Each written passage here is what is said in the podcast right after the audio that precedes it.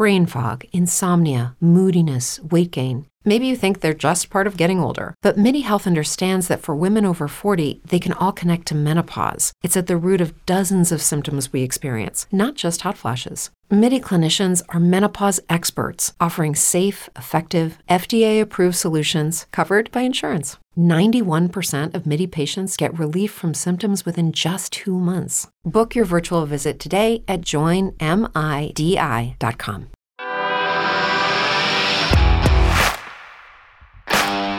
Bienvenido a Esto también es política, el podcast que habla tu mismo idioma, con Mario Girón y Miguel Rodríguez.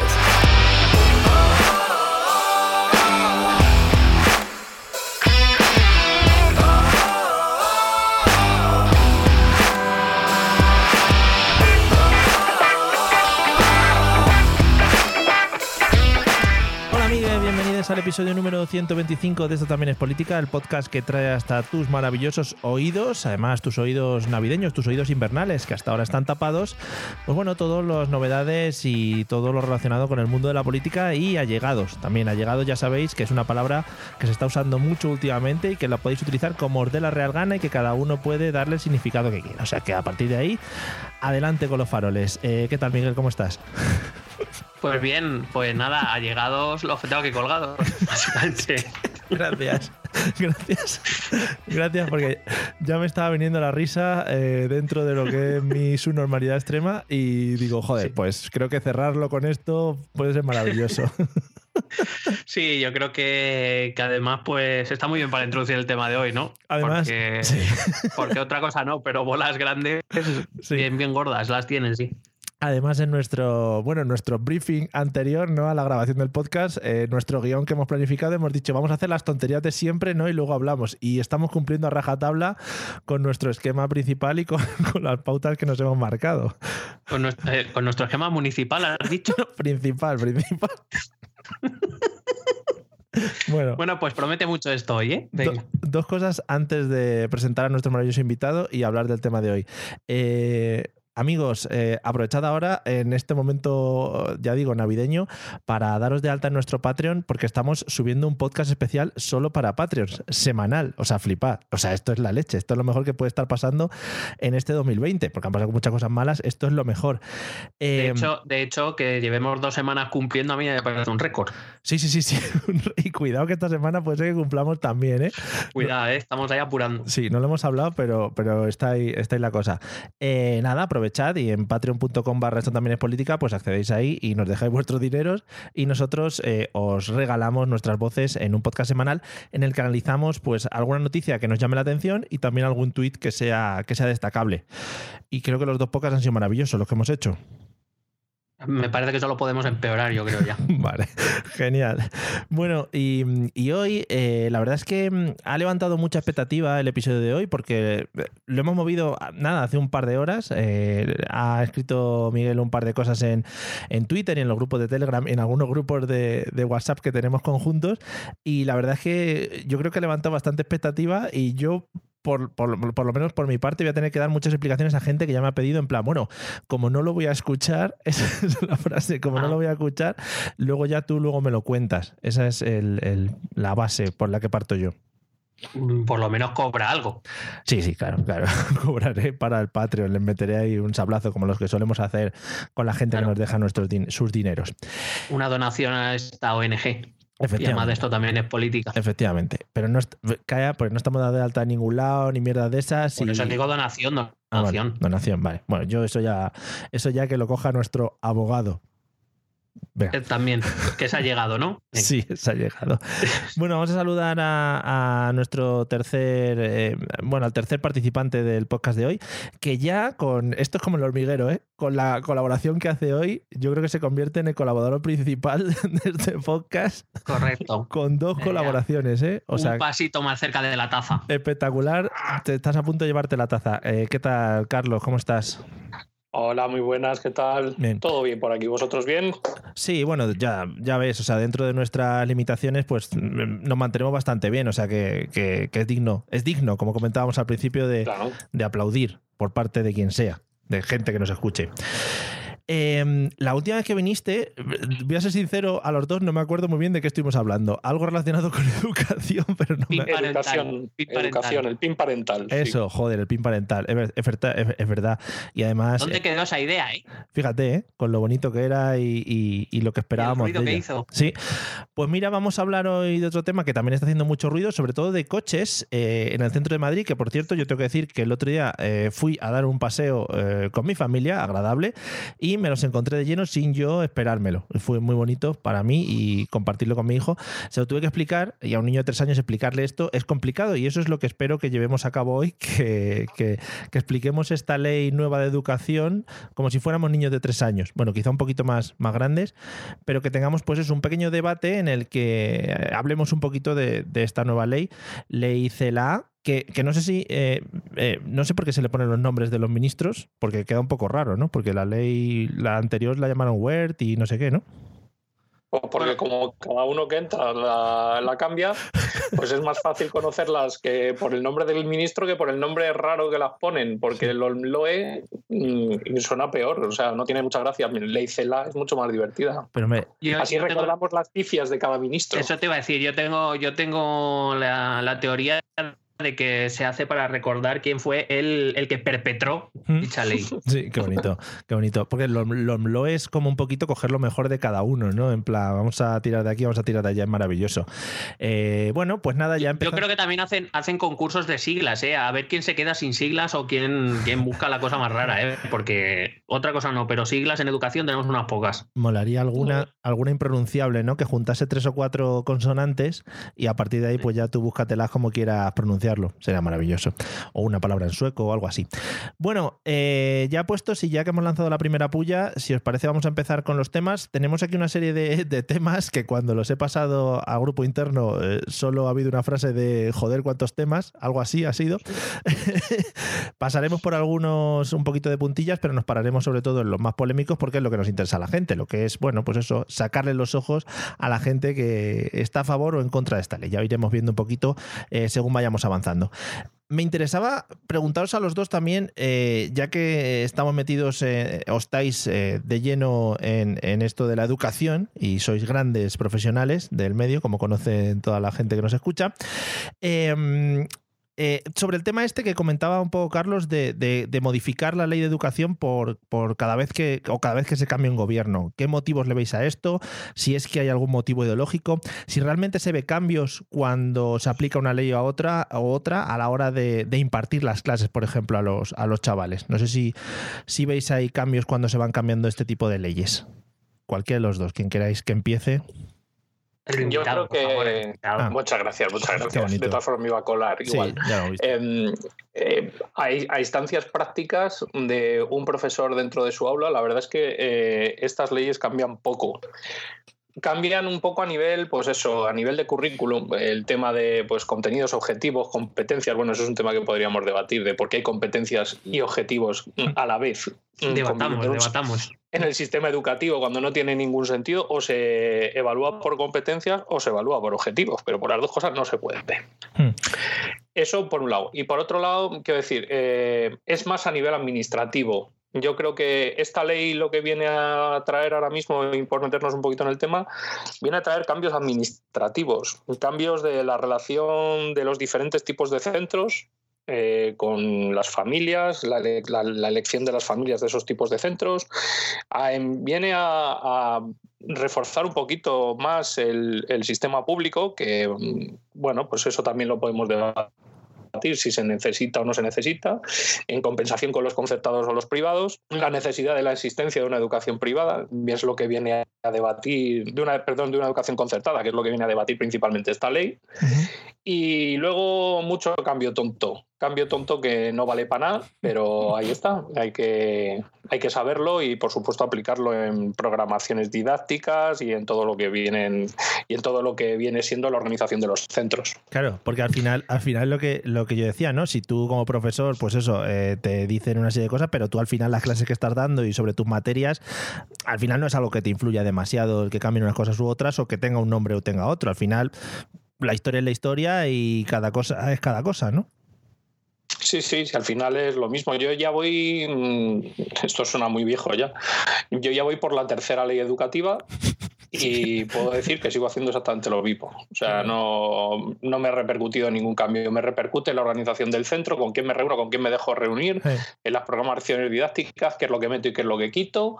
Y poca más historia. Luego sí, la innovación educativa, sí, por supuesto, no doy las clases igual hmm. eh, desde hace 15 años que ahora. Pero sí que es cierto que a nivel de contenidos mm, no hay una gran diferencia. Molaría, molaría que os cambiaran de camiseta, como los equipos de cada ley, cada ley que lleváis un uniforme diferente y fueseis cambiando de camiseta, sería espectacular. A mí, me, a mí me gustaría que fuera como las revisiones de los coches, que nos fueran poniendo pines o pegatinas en, la, en el uniforme del cole, por ejemplo. Ojo, he, pasado, he pasado por tres leyes, pues aquí tres pegatinazas, fenomenal. Sí, eso, todo lleno de gomets. Eh, ojo que, las, que las revisiones de la ITV del coche yo creo que es lo más estresante que pasa en mi vida, pero bueno, eso es eh, para otro tema que ya podremos tocar en, en otros podcasts. Eh, Miguel, opiniones sobre temas de modificaciones de la ley así tan o cada vez que entra un gobierno diferente? Bueno, en lo que a esta ley respecta, concuerdo bastante con Carlos. Quizá nos pueda cambiar algo en el, en el tema burocrático, por lo que he estado leyendo. Los tutores vamos a tener que hacer informes de evaluación cada pocos años sobre que tampoco se ha concretado nada. La ley hay que tener en cuenta que la ley orgánica es un marco del que ahora el propio Ministerio de Educación o el propio gobierno tiene que desarrollar eh, órdenes, eh, legislación, eh, normativa aparte y aparte. El gobierno, el gobierno perdona, el gobierno desarrolla los reales decretos. Sí, que son convalidados por el, por el Congreso y, después toda la normativa autonómica. Que es Que, que, viene todo bien detrás. Es decir, e, esta ley es el marco a partir del cual nos vamos a mover y viendo la experiencia de la 11 eh, mínimo, mínimo nos tiraremos dos años desarrollando legislación y normativa. o sea que tampoco tenemos tanta información con esta ley de lo que de lo que va a suceder. Pero bueno, supongo que será cambios a nivel burocrático, rellenar más papeles, supongo, porque les encantan que rellenemos papeles. Y, efectivamente, en el, en el, modo, en el modo práctico, pues a ver, ahora sí hay que evaluar por competencias, eh, qué pasa con los contenidos, qué pasa con los estándares de aprendizaje, que ahora pasan de ser de obligatorios a ser orientativos. Eh, lo que decía Carlos, o evaluamos por contenidos o por objetivos, o evaluamos por competencias, toda la vez esto es un batiburrillo que, bueno, pues que, tendremos que ver cómo se desarrolla.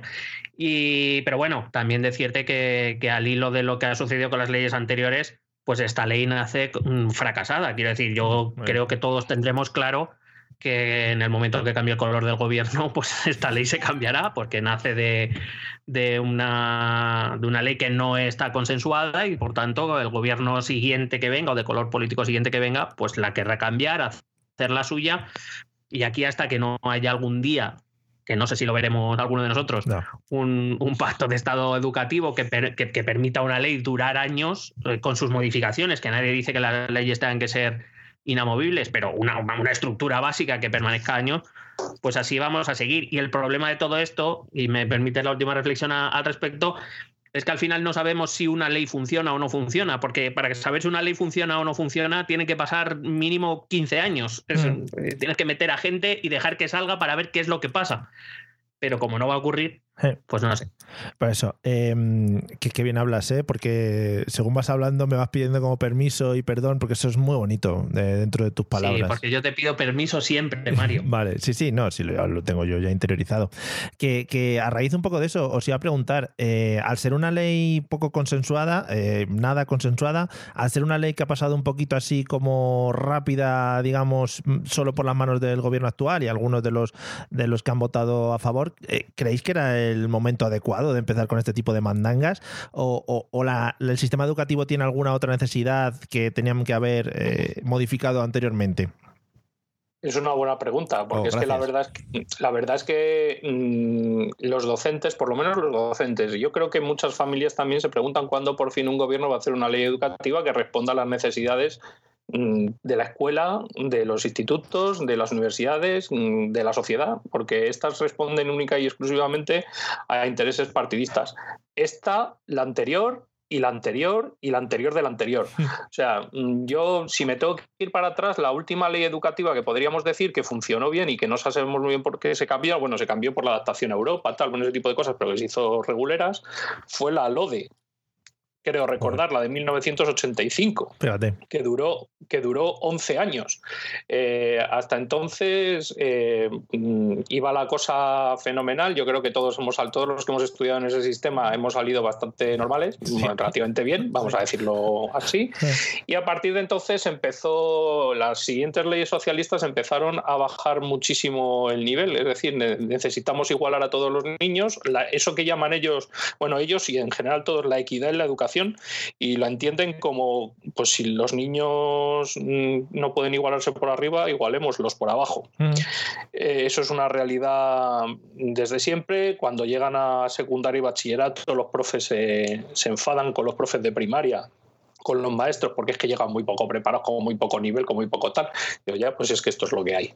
Eh, necesidades del sistema educativo, hay infinitas, infinitas. Eh, cambiar la ley, pues bueno, no sé si era urgente o no era urgente para alguien. Imagino que simplemente era urgente para los que gobiernan y para dar una respuesta a esos pactos de Estado que se han hecho con nacionalismos. Yo particularmente otro momento u otro objetivo u otra consecuencia, otra causa para reformar la ley a día de hoy no había y más con la urgencia que se ha hecho y más sin el consenso de nadie, eh, porque sí, lo hablé con Miguel no hace mucho, es cierto, esta es la primera ley que no se ha preguntado ni siquiera a, a los agentes educativos, a ninguno a ninguno. El gobierno ha tomado la decisión unánimemente y se acabó. Cierto es que generalmente les preguntan y la opinión no cuenta para nada, pero por lo menos les preguntan. Pues nada, esta ni siquiera. bueno, hombre, ya, pues ya dan por hecho que como no sirve para nada, pues ya los pasan por encima. Eh, Correcto. claro.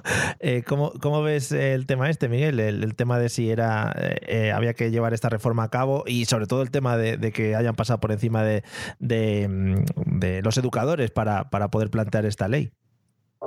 Bueno, yo es que em, desconozco, y en eso Carlos está mejor informado, que se hubiese preguntado a los agentes educativos, y por agentes educativos entendemos a los sindicatos, pues entiendo que sí, tradicionalmente se les había preguntado, pero también es verdad que los sindicatos, desde mi punto de vista, y no sé qué opinará Carlos al respecto, llevan tiempos alejados de las realidades de las aulas. De hecho, simplemente por recordar la huelga que, se convocó aquí en Madrid al inicio de este curso, porque no se había preparado ningún plan ni desde el gobierno de España ni desde el gobierno de la Comunidad de Madrid, eh, fue básicamente porque los profesores les empujaron a convocar la huelga, porque si fuera por ellos estábamos todavía esperando. Eh, el resto de, de, sindicatos de otras comunidades autónomas ni siquiera se movieron, o se movió Valencia a última hora o cosas así. Es decir, si a los que preguntan son a los sindicatos, poca pregunta hacen. Si además de lo que tampoco les hacen caso, pues así vamos. Eh, no, no, no entiendo que el momento sea adecuado o inadecuado. Me, me refiero por, por, estar en el COVID, por ser en estos momentos. Mm, eso eh, en realidad personalmente da un poco igual. Me parece inadecuado por la forma, porque no es una reforma consensuada. Mm, y me parece inadecuado porque, porque, como bien decía Carlos al principio, creo que no responde a las necesidades que tiene la educación, a las necesidades que la sociedad eh, le, exige ahora mismo a la educación o nos exige la educación. Y como no responde a eso, pues me parece inadecuada, sea haya sido ahora durante el COVID o haya sido durante el año más aburrido de la historia. O sea, mm. un poco lo mismo.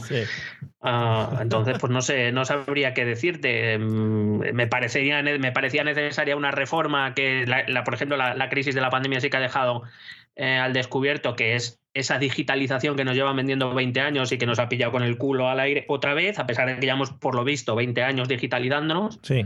Ah, pero, pero no sé si era una reforma integral de la ley lo que se necesitaba o unos retoques eh, puramente, vamos a llamarlo, para, para, hacer el sistema un poco más eficaz, pero pero bueno, volvemos a lo mismo. Si es que es una ley que está destinada a morir, no sabemos si dentro de 4, 6, 8, 10 años, pero no, no va a durar más. Ya.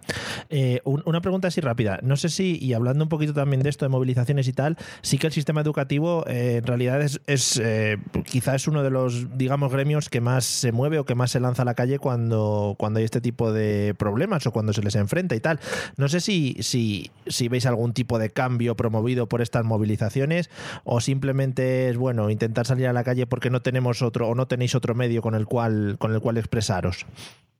Bueno, yo aquí no es, que discrepe, pero sí que quiero hacer una puntualización. Aquí el maestro no ha salido a la calle. Ah. Eso te iba a decir. Yo al maestro no le he visto salir a la calle contra esta ley. He visto salir a las familias. Sí, pero en, otras ocasiones. no han salido. En otras ocasiones, por ejemplo, pues las mareas verdes y todas estas que. Sí, bueno, pero esas, las mareas verdes salen cuando las leyes son de derechas. Cuando las leyes son de izquierdas, tú no vas a ver a maestros en general. En general, ¿eh? Yo no te digo que todo el gremio de maestro en general o el gremio de profesores es un gremio de izquierdas. Mm, eh, no sé si es porque realmente nos hemos tragado que esta gente vuela por lo público, pero bueno, podríamos hablar también largo y tendido sobre eso. Pero sí que es cierto que mm, yo particularmente está, se han movilizado las familias, porque las familias están viendo eh, sus derechos mermados con esta ley, sobre todo en la elección de los centros. Eh, los maestros, los maestros con una, no he visto a un maestro ponerse de huelga por una ley de izquierdas. Aquí se pusieron de huelga contra la Comunidad de Madrid, no se pusieron contra el Gobierno de España, igual que se pusieron en Andalucía. ¿Qué pasa? Que es lo que yo dije. Yo cuando yo estaba metido en la organización de la huelga, en su momento me salí porque vi el percal, porque yo realmente cuando me quise, cuando llegó septiembre y había que incorporarse a los centros educativos con el tema del COVID, vi que había una cierta ineficacia e inoperancia en, respecto a las administraciones educativas, que las mías son las de las comunidades autónomas, porque son de las que dependemos, en cuanto a proteger a los maestros y a los niños y por ende a las familias, porque eso los niños se van a casa después. Eh, ante esa falta de información, de desorganización, falta de medios, de recursos, pues los maestros nos movilizamos y efectivamente como ha dicho Miguel, forzamos prácticamente a la convocatoria de movilizaciones a los sindicatos que por supuesto no habían dicho ni mu. Eh, ¿Qué pasó? Pues que pues que eso, que nos movilizamos al final solamente las comunidades gobernadas por el y canta. Canta porque al final yo no me yo no me creo que un profe de Navarra o un profe de no estuviera igual de preocupado que yo en Madrid. Pero claro, al final las movilizaciones se organizaron en comunidades mm, regidas por el PP. Pues ya a partir de ahí deja de ser una huelga eh, con un interés a ser una huelga política. Y entonces yo las huelgas políticas como no tengo ningún interés porque yo me manifiesto contra lo que me sienta mal o contra lo que me viene mal, no, no, por el hecho de que sea el del PP, puede ser cualquiera. Guay. ¿Algo que añadir, Miguel, sobre el tema huelgas y movilizaciones? No, bueno, yo por, puntualizar más allá de las inclinaciones ideológicas, que bueno, eh, puedo estar de acuerdo en un alto porcentaje con Carlos. Eh, hombre, decir que la, huelga en la Comunidad de Madrid era precisamente por eso, porque es eh, dependía, era algo que dependía de la administración autonómica. Que el problema, desde mi punto de vista, el problema es qué pasa con los sindicatos de las demás comunidades autónomas que no se movilizan ese es el problema, porque efectivamente, como él dice, no me creo que ningún profesor o maestro no, tuviera las mismas preocupaciones que, los maestros o profesores de Madrid cuando veíamos que se acercaba el 1 de septiembre y aquí nadie había dicho ni mu, ni se habían creado planes y habían dejado a los centros prácticamente al albur de los acontecimientos y allá os las compongáis como, como podáis. Eh, pero bueno, está claro que volvemos a lo mismo. Las administraciones educativas, sean eh, a nivel estatal o a nivel autonómico, pues eh, demostraron demostraron que les importábamos más bien poco y yo creo que en líneas generales esta ley vuelve un poco a redundar en lo mismo, que la educación es un arma política más que, una, más que un interés realmente genuino y, social y, tanto esto que se dice, ¿no? La, juventud es el futuro de un país, bueno, pues entiendo que les importa más bien poco. Sí, si hicieran cosas a través de TikTok ya verías cómo esto mejoraría con, con los años. Es lo que hay que hacer. Bueno, em, eh, vamos a entrar un poquito en temas de la ley. Yo, voy a ser sincero, me he leído un pequeño resumen y no me he enterado de la, de la misa a la media. Entonces, para eso vengo, para que me contéis un poquito también, aparte de vuestras opiniones, pues cosas que, van pasando con la aplicación de esta ley o que van a pasar con la aplicación de esta ley. Eh, lo primero que me ha llamado la atención, y además eh, me has llamado tú la atención, o a ver, no me has llamado la atención, sino que hemos hablado dos o tres pequeñas palabras sobre ello antes, Miguel, em, sobre el tema de la... Tres palabras, tres palabras. Tres palabras, eh, exactamente, además. Sobre el tema de la distribución de competencias, es decir, ¿qué implica que las, cada una de las comunidades autónomas tenga que desarrollar, pues no sé si sus propios temarios o sus propias. Em, o sus propias enseñanzas o sus materias o lo que sea, eh, ¿qué implicaciones tiene eso si se pueden producir formaciones diferentes eh, dependiendo del lugar de, de España en el que estemos? Bueno, Em, eh, a ver, eh, la, cuestión de las, de las competencias, hay que decir que el Ministerio de Educación eh, establece un marco general, que es lo que hace esta ley o cualquier otra ley emanada del, del, gobierno o del Congreso, eh, para que luego las comunidades autónomas desarrollen la mayor parte de la normativa. Por decirlo de algún modo, el Ministerio establece unos mínimos y a partir de ahí las competencias tienen, eh, las autonomías, perdón, tienen competencias de gestión y, de, y tienen algunas, algunas competencias exclusivas a la hora, por ejemplo, de modelar currículo, de, eh, gestión de centros, etcétera, etcétera. Eh, yo entiendo que todo el, revuelo que se ha armado alrededor de esto, más que por una cuestión de competencias, se ha armado por una por la cuestión esta de eh, qué tanto por ciento del currículum le corresponde al Estado, al Ministerio, que por decirlo de algún modo es que el que va a establecer el currículo Em, único en toda España, lo que se tiene que dar como mínimo en toda España y qué parte le corresponde a las comunidades autónomas que sí que pueden diferir ya unas de otras. Cuando tradicionalmente, bueno, tanto la LOE, porque esta, esta ley, la LOMLOE, viene a modificar la LOE de 2006 eh, para hacer una pequeña cronología. Eh, la Ley Orgánica de Educación publicada por el gobierno Zapatero en 2006. Luego vino la Ley BERT, que es una modificación de la LOE hecha por el gobierno de Mariano Rajoy en 2013. Y esta LOMLOE lo que viene es a derogar la Ley BERT, pero viene a modificar también la LOE de 2006, que sigue siendo, por decirlo de algún modo, la base de la ley. Sí. Eh, entonces, eh, tanto la LOE como la LOMCE decían que eh, el horario o el, horario común, por decirlo de algún modo, el currículo común, pues el, ministerio em, establecía el 65% del currículo para aquellas comunidades que no son eh, bilingües y para aquellas que tengan lengua cooficial el 55%. Y lo que hace la LOMLOE es eh, reducir la cantidad de currículo, el porcentaje de currículo de horario que el ministerio va a vertebrar de, del 65 al 60 en las comunidades que no tengan lengua cooficial y del 55 al 50 en aquellas que sí que tengan lengua cooficial, porque el resto, lo que es cuestión de competencias, una ley orgánica como esta no lo puede modificar porque eh, las competencias se derivan de los estatutos de autonomía y demás, o sea que, es, un, es un jari legislativo. en realidad no se le está dando más competencias, se le está dando un porcentaje mayor de capacidad de decisión sobre el currículum, pero un porcentaje que ya, que ya tenían y que se les da a todas las comunidades autónomas, tengan lengua cooficial o no. Que nos guste más o menos, que nos gustaría tener un currículum eh, más unificado para toda España, eh, eso es otro tema.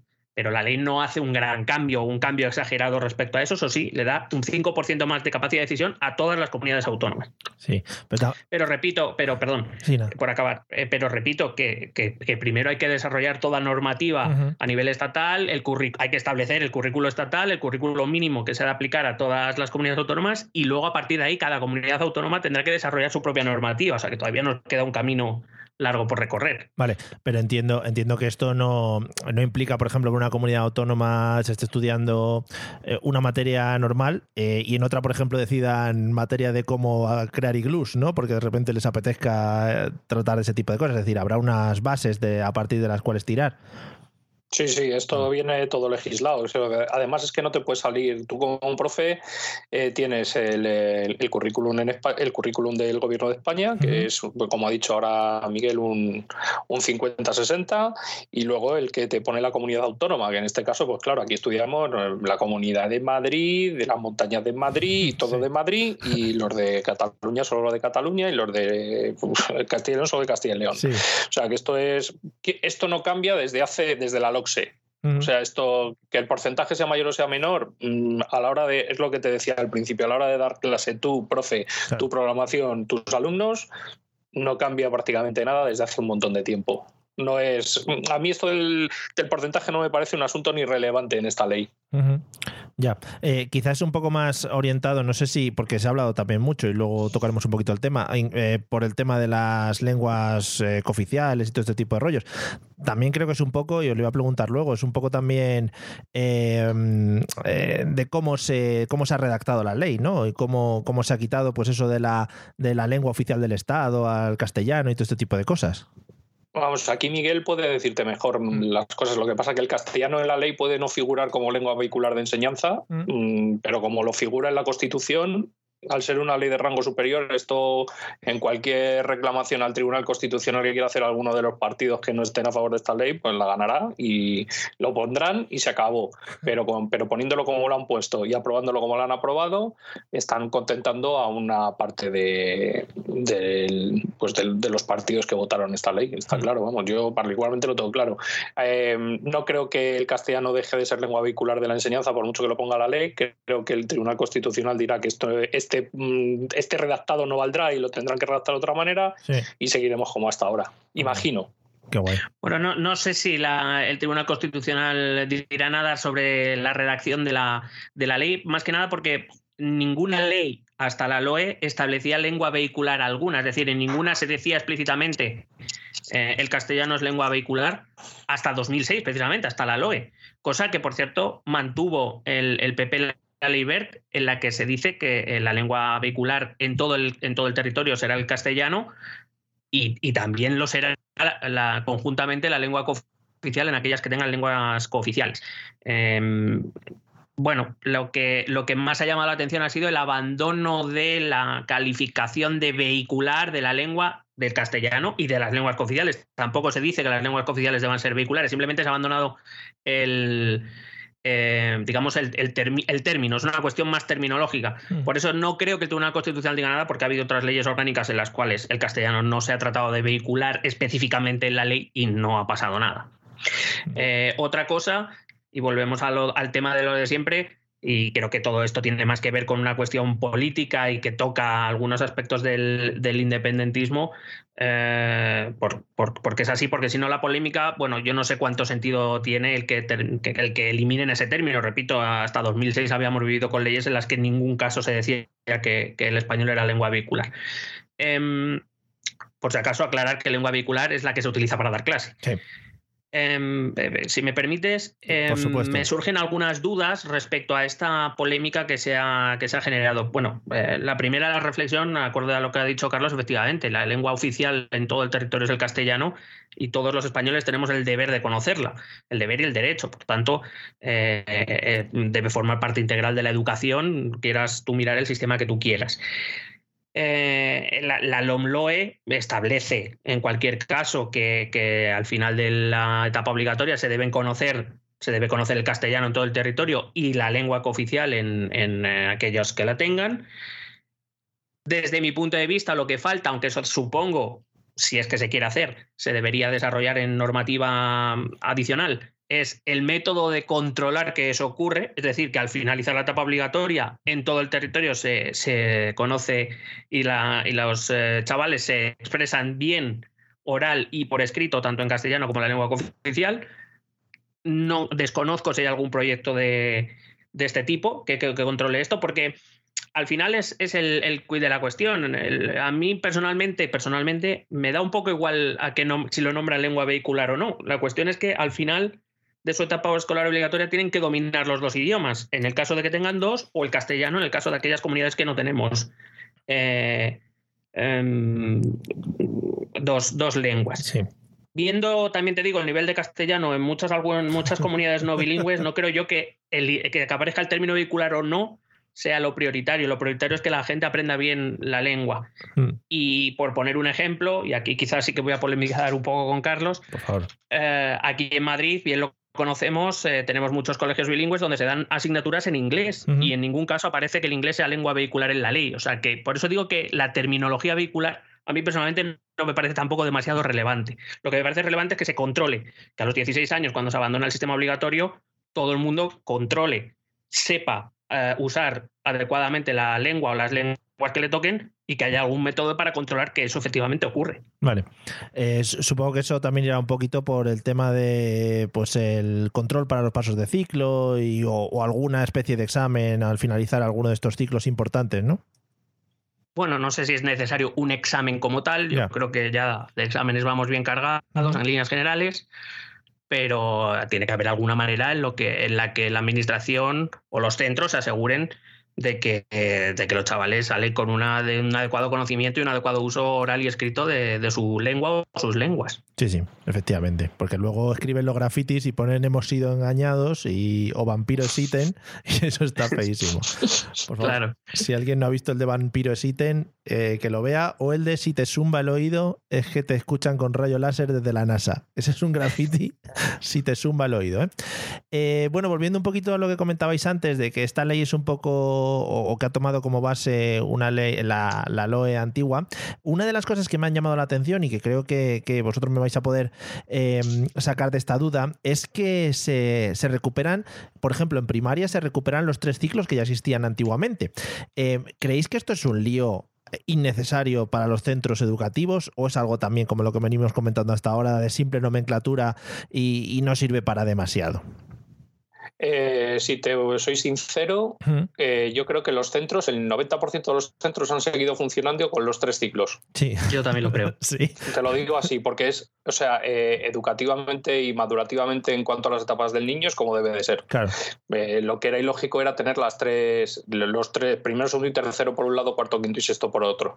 Yo creo que esto viene a reparar una cosa que los centros han seguido haciendo y simplemente se vuelve a, a nominalmente, administrativamente a poner así y que yo creo que es como tiene que ser, sinceramente. Creo que es mucho más práctico, eh, es mucho, se, ve, se hace una mejor visión de la etapa de primaria de dos cursos en dos cursos y, creo que a la hora de, funcionar los centros funcionan mejor así que de la otra manera.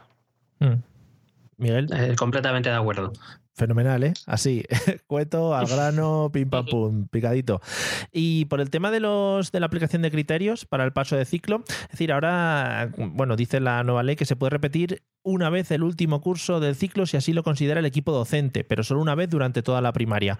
Eh, ¿Cómo veis este tipo de, decisiones o este tipo de aplicación de criterios a la hora de, pues eso, mantener a un chaval en un, en un curso o dejarle pasar o lo que sea? Antes, de que Carlos intervenga, porque además él es, él es, maestro de primaria, o sea que tiene mucho más conocimiento que yo, hacer una pequeña aclaración. No dice, la ley no dice exactamente eh, una vez en primaria, dice que se pueden repetir hasta dos veces durante la educación obligatoria y ninguna vez, más de una vez en el mismo curso. Mm. Eh, es, lo que dice la ah, ley. a partir de ahí, lo que dice la LOMLOE, a partir de ahí que Carlos. O sea, que no, lo que no sé, lo que no puedes mantener es a un chaval ahí constantemente en un curso, ¿no? O sea, ya la segunda vez ya le pasas. No, dice, bueno, hay, hay, unas cosas curiosas también que me llaman la atención, ¿no? Es como, a partir de ahora la ley declara que la, repetición sea extraordinaria, como si hasta ahora hubiera sido lo normal, ¿sabes? O sea, parecía que los profesores estamos ahí con los mismos alumnos año tras año, que no ocurría. O sea, eh, pero, pero sí dice que en ningún caso se puede mantener a un chico repitiendo el mismo curso durante más de un año. Vale. Eh, Carlos, ¿cómo ves este tipo de cambios o la aplicación de este tipo de criterios para el paso de ciclo?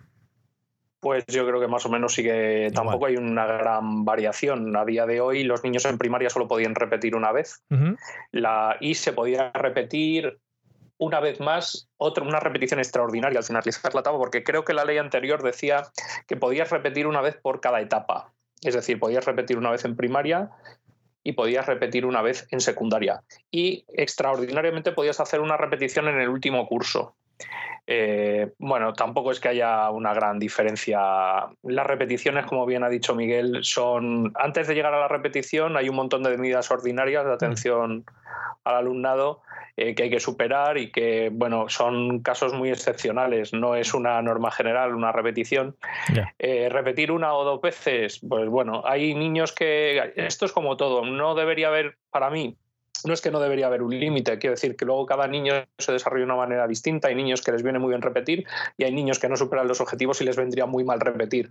Eh, todo esto también viene, o sea, si centramos el debate en el tema de la individualización de la educación y pues eh, debería estar todo a criterio del equipo docente ni más ni menos, no marcado por una ley ah. o una ley de mínimos, no sé. Eh, yo particularmente la experiencia me va diciendo que hay niños que eh, les mandamos repetir y no les viene bien porque les viene mucho mejor estar socialmente metidos en su grupo y hay otros niños a los que les viene muy bien repetir porque lo que no tienen es una base para poder seguir creciendo ellos mismos. Entonces, eh, al final eh, cuanto en el, en el, caso siempre de medidas eh, ordinarias y extraordinarias de evaluación, yo siempre dejaría libertad a los equipos docentes. Vale. Eh, sí, estoy. Permíteme.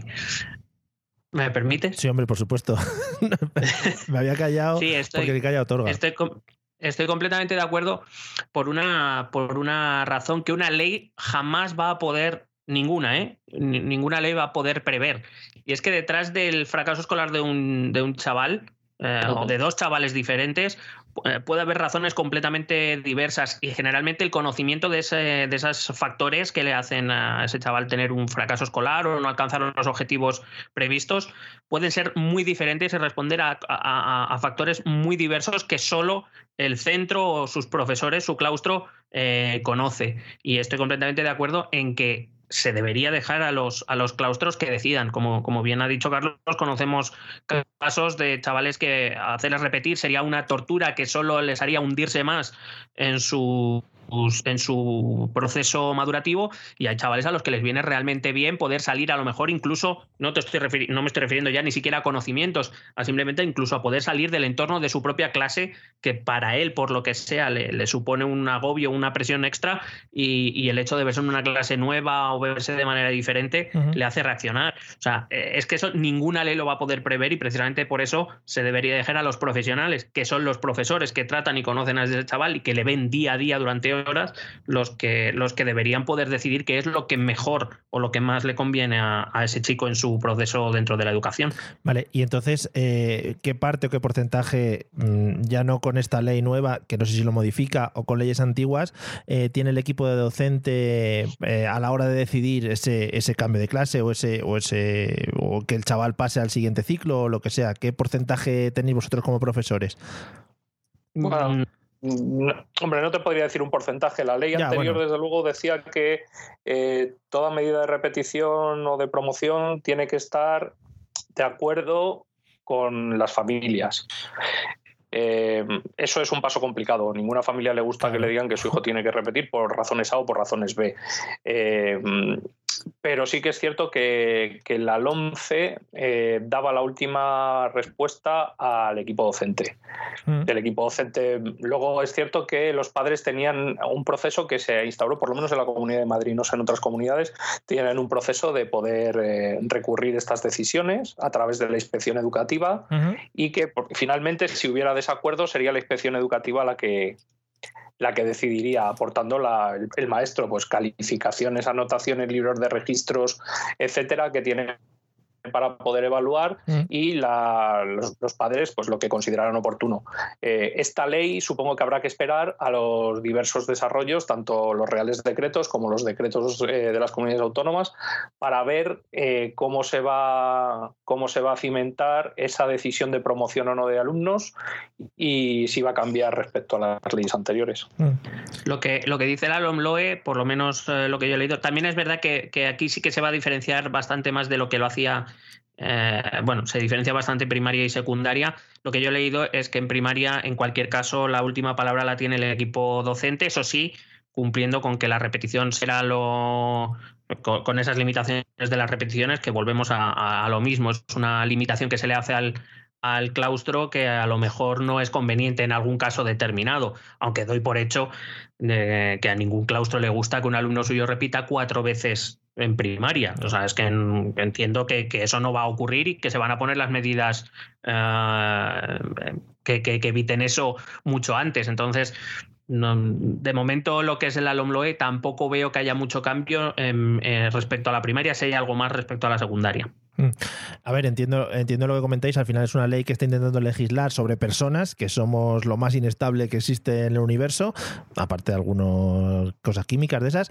Em, y entiendo, sí, claro, y entiendo que, o bombas o lo que sea, y entiendo em, que, que, es complicado, que cada uno tiene su, su, forma de ser, y sobre todo con chavales que al final están desarrollándose de cara pues, a adquirir ciertas habilidades, este tipo de cosas.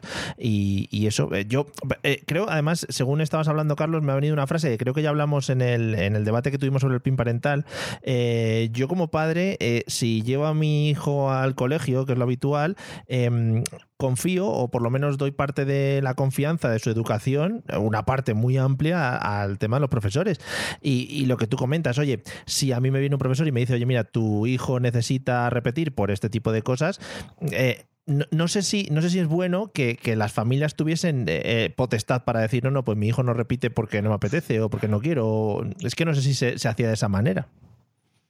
No, hombre, no. Eh, vamos a ver, nosotros mm, cuando tenemos que decirle a alguna familia que un niño va a tener que repetir, procuramos ir avisándolo desde enero, febrero. es que eso se ve venir. Claro. o sea, quiero decir, son cosas que en el primer trimestre tú ya más o menos puedes barruntar cuando acaba, ahora cuando llegan las evaluaciones de diciembre, te juntas con el resto del equipo docente, porque desgraciadamente no te puedes juntar para hablar de los niños nada más que las juntas de evaluación o en corrillos, porque mm, eh, estamos así. Y entonces es cuando te das cuenta de que pues, eh, llegas a la conclusión de que con un niño o con una niña pues pasa algo, ¿no? Aquí mm. está pasando algo, eh, este, niño, este niño no aprende al ritmo de los demás. bueno, pues llegas a diferentes acuerdos, llegas a diferentes puntos de unión y eso se le traslada, el tutor lo traslada a las familias, claro, para que estén ya un poquito en alerta de qué es lo que puede ocurrir ocurrir mm. de que si ciertas cosas no mejoran.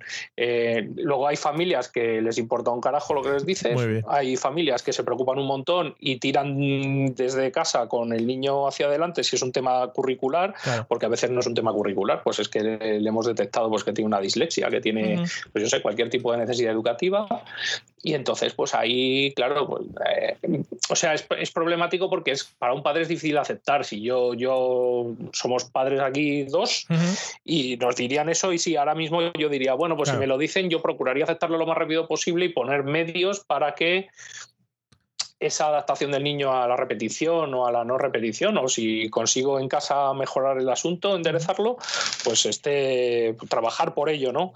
Sin embargo, otras familias, y mm, no os voy a decir que son mayoría, pero es un alto porcentaje, eh, pues que se cierran en banda, es como un ataque a mi hijo, a mi familia, a mí, a tal, no, si nosotros no lo hacemos porque, quiero decir, no hemos tirado una carta, los 14 nombres de los niños al, al techo y hemos cogido uno al azar y le ha tocado a usted la charla de la repetición si lo hacemos es porque creemos que va a ser lo mejor.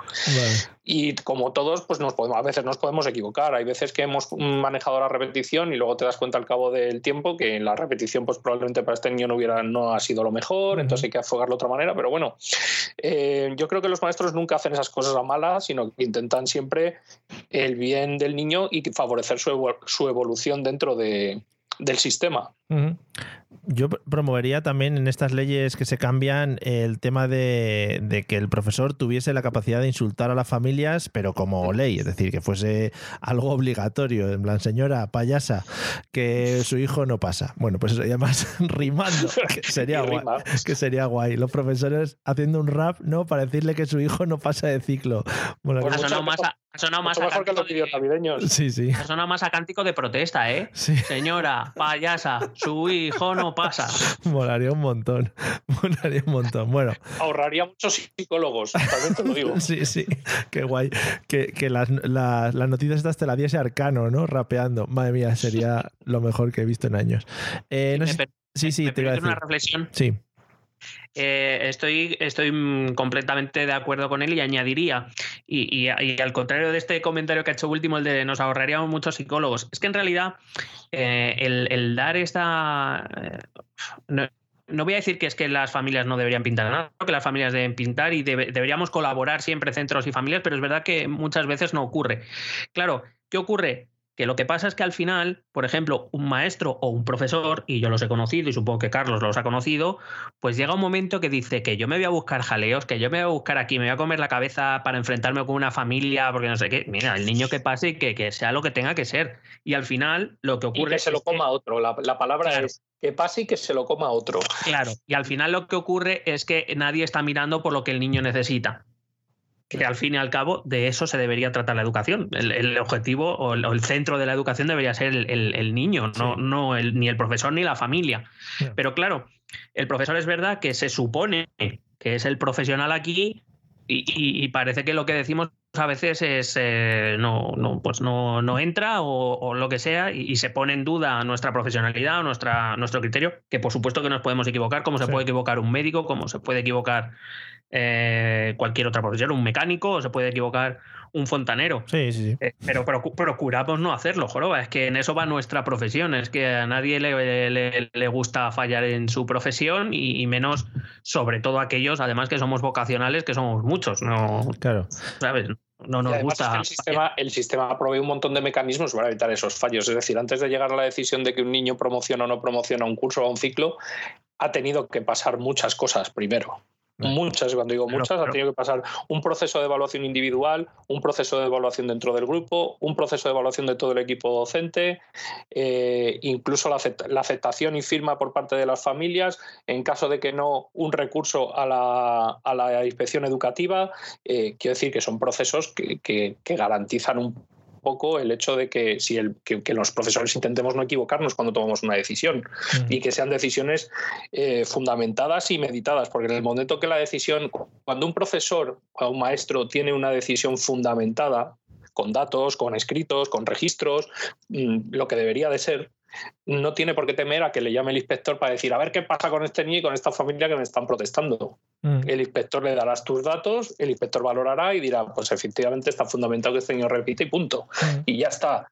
Pero ¿qué pasa? Pues eso, desde aquí también hago un llamamiento en las ondas a las administraciones educativas de que por favor liberen al profesorado de tediosos eh, procesos burocráticos en general para cualquier cosa. No te preocupes. Es que, serás escuchado. Es que me gustaría...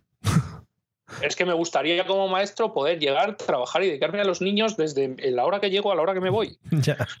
Porque es que, claro, desde la, eh, yo entro en clase, pero luego las horas que no tengo de docencia, o sea, tengo papeles, no, mm. muchos papeles que rellenar y, es como, por favor, eh, me gustaría preparar una clase, no, ya, pero como te lo preparas en casa, ya. Al final, eh, que podría ser una conclusión después de todos los temas que todavía nos quedan por tratar, pero ya te lo anuncio, mm. es que con esta ley, con la ley anterior, con la ley anterior de la anterior y con la futura que venga, el sistema educativo sobrevive por el trabajo de los maestros y los docentes por el buen trabajo de los maestros y los docentes, no porque tengamos ayuda de las administraciones educativas. A tope. Em, que el tema, me mola un montón el tema de los papeles y tú tranquilo que este podcast seguramente el consejero de educación de la Comunidad de Madrid está atento a él.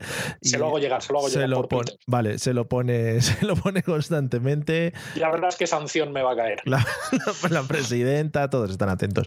Bueno, eh, vamos a seguir un poquito con cosas que toca la ley. Eh, yo he leído eh, que se incluyen o se van a incluir como muchas nuevas materias, sobre todo, por ejemplo, destinadas a hablar de la salud, de la igualdad, del respeto, la cooperación, todo palabras muy chulas.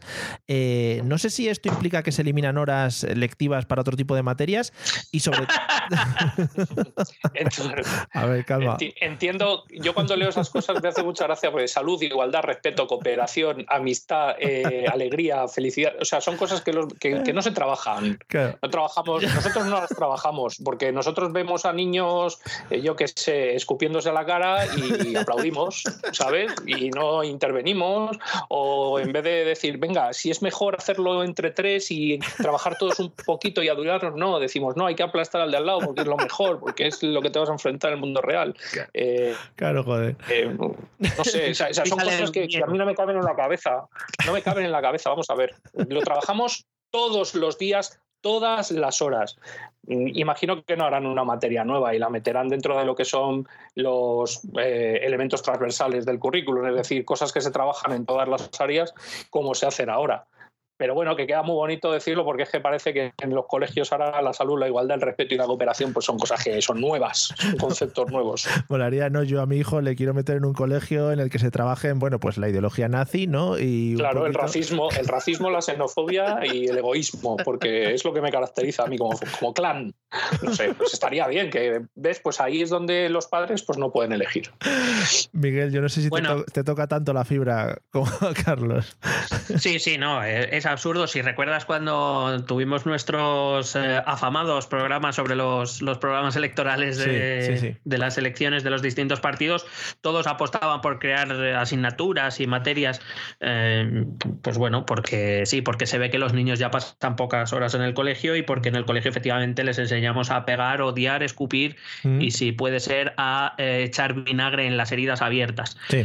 Pero no ocurre, por lo que sea, no ocurre. Es verdad que la ley eh, esta ley tampoco es la definitiva sobre si eso va a ocurrir o no, porque eh, en esa ley, si hay alguna materia, se tendrá que incluir en, la, en el Real Decreto donde se desarrolle el currículo, es decir, las materias por curso y, y demás. Eh, de momento en esta ley no se ha introducido ninguna materia de ese tipo. Eh, pero veremos, veremos si hay sorpresa. Lo único parecido es la obligatoriedad de cursar, dice la ley, eh, al menos un año en primaria y otro año en secundaria de una asignatura llamada Valores Éticos y Cívicos, que incluya contenidos sobre derechos humanos y de la infancia, valores constitucionales, igualdad, desarrollo sostenible, respeto a la diversidad, cultura de la paz etcétera. Pero es verdad que eh, por lo que anuncia la ley, el resto, todo este tipo de cosas se deben, pues eso, son contenidos transversales que debemos incluir todos los profesores en nuestras asignaturas y que ya hacemos desde hace muchos años, no, desde, no desde ahora. Vale, o sea que el tema de pegar a los alumnos se quedó atrás ya, ¿no? Por lo que sea.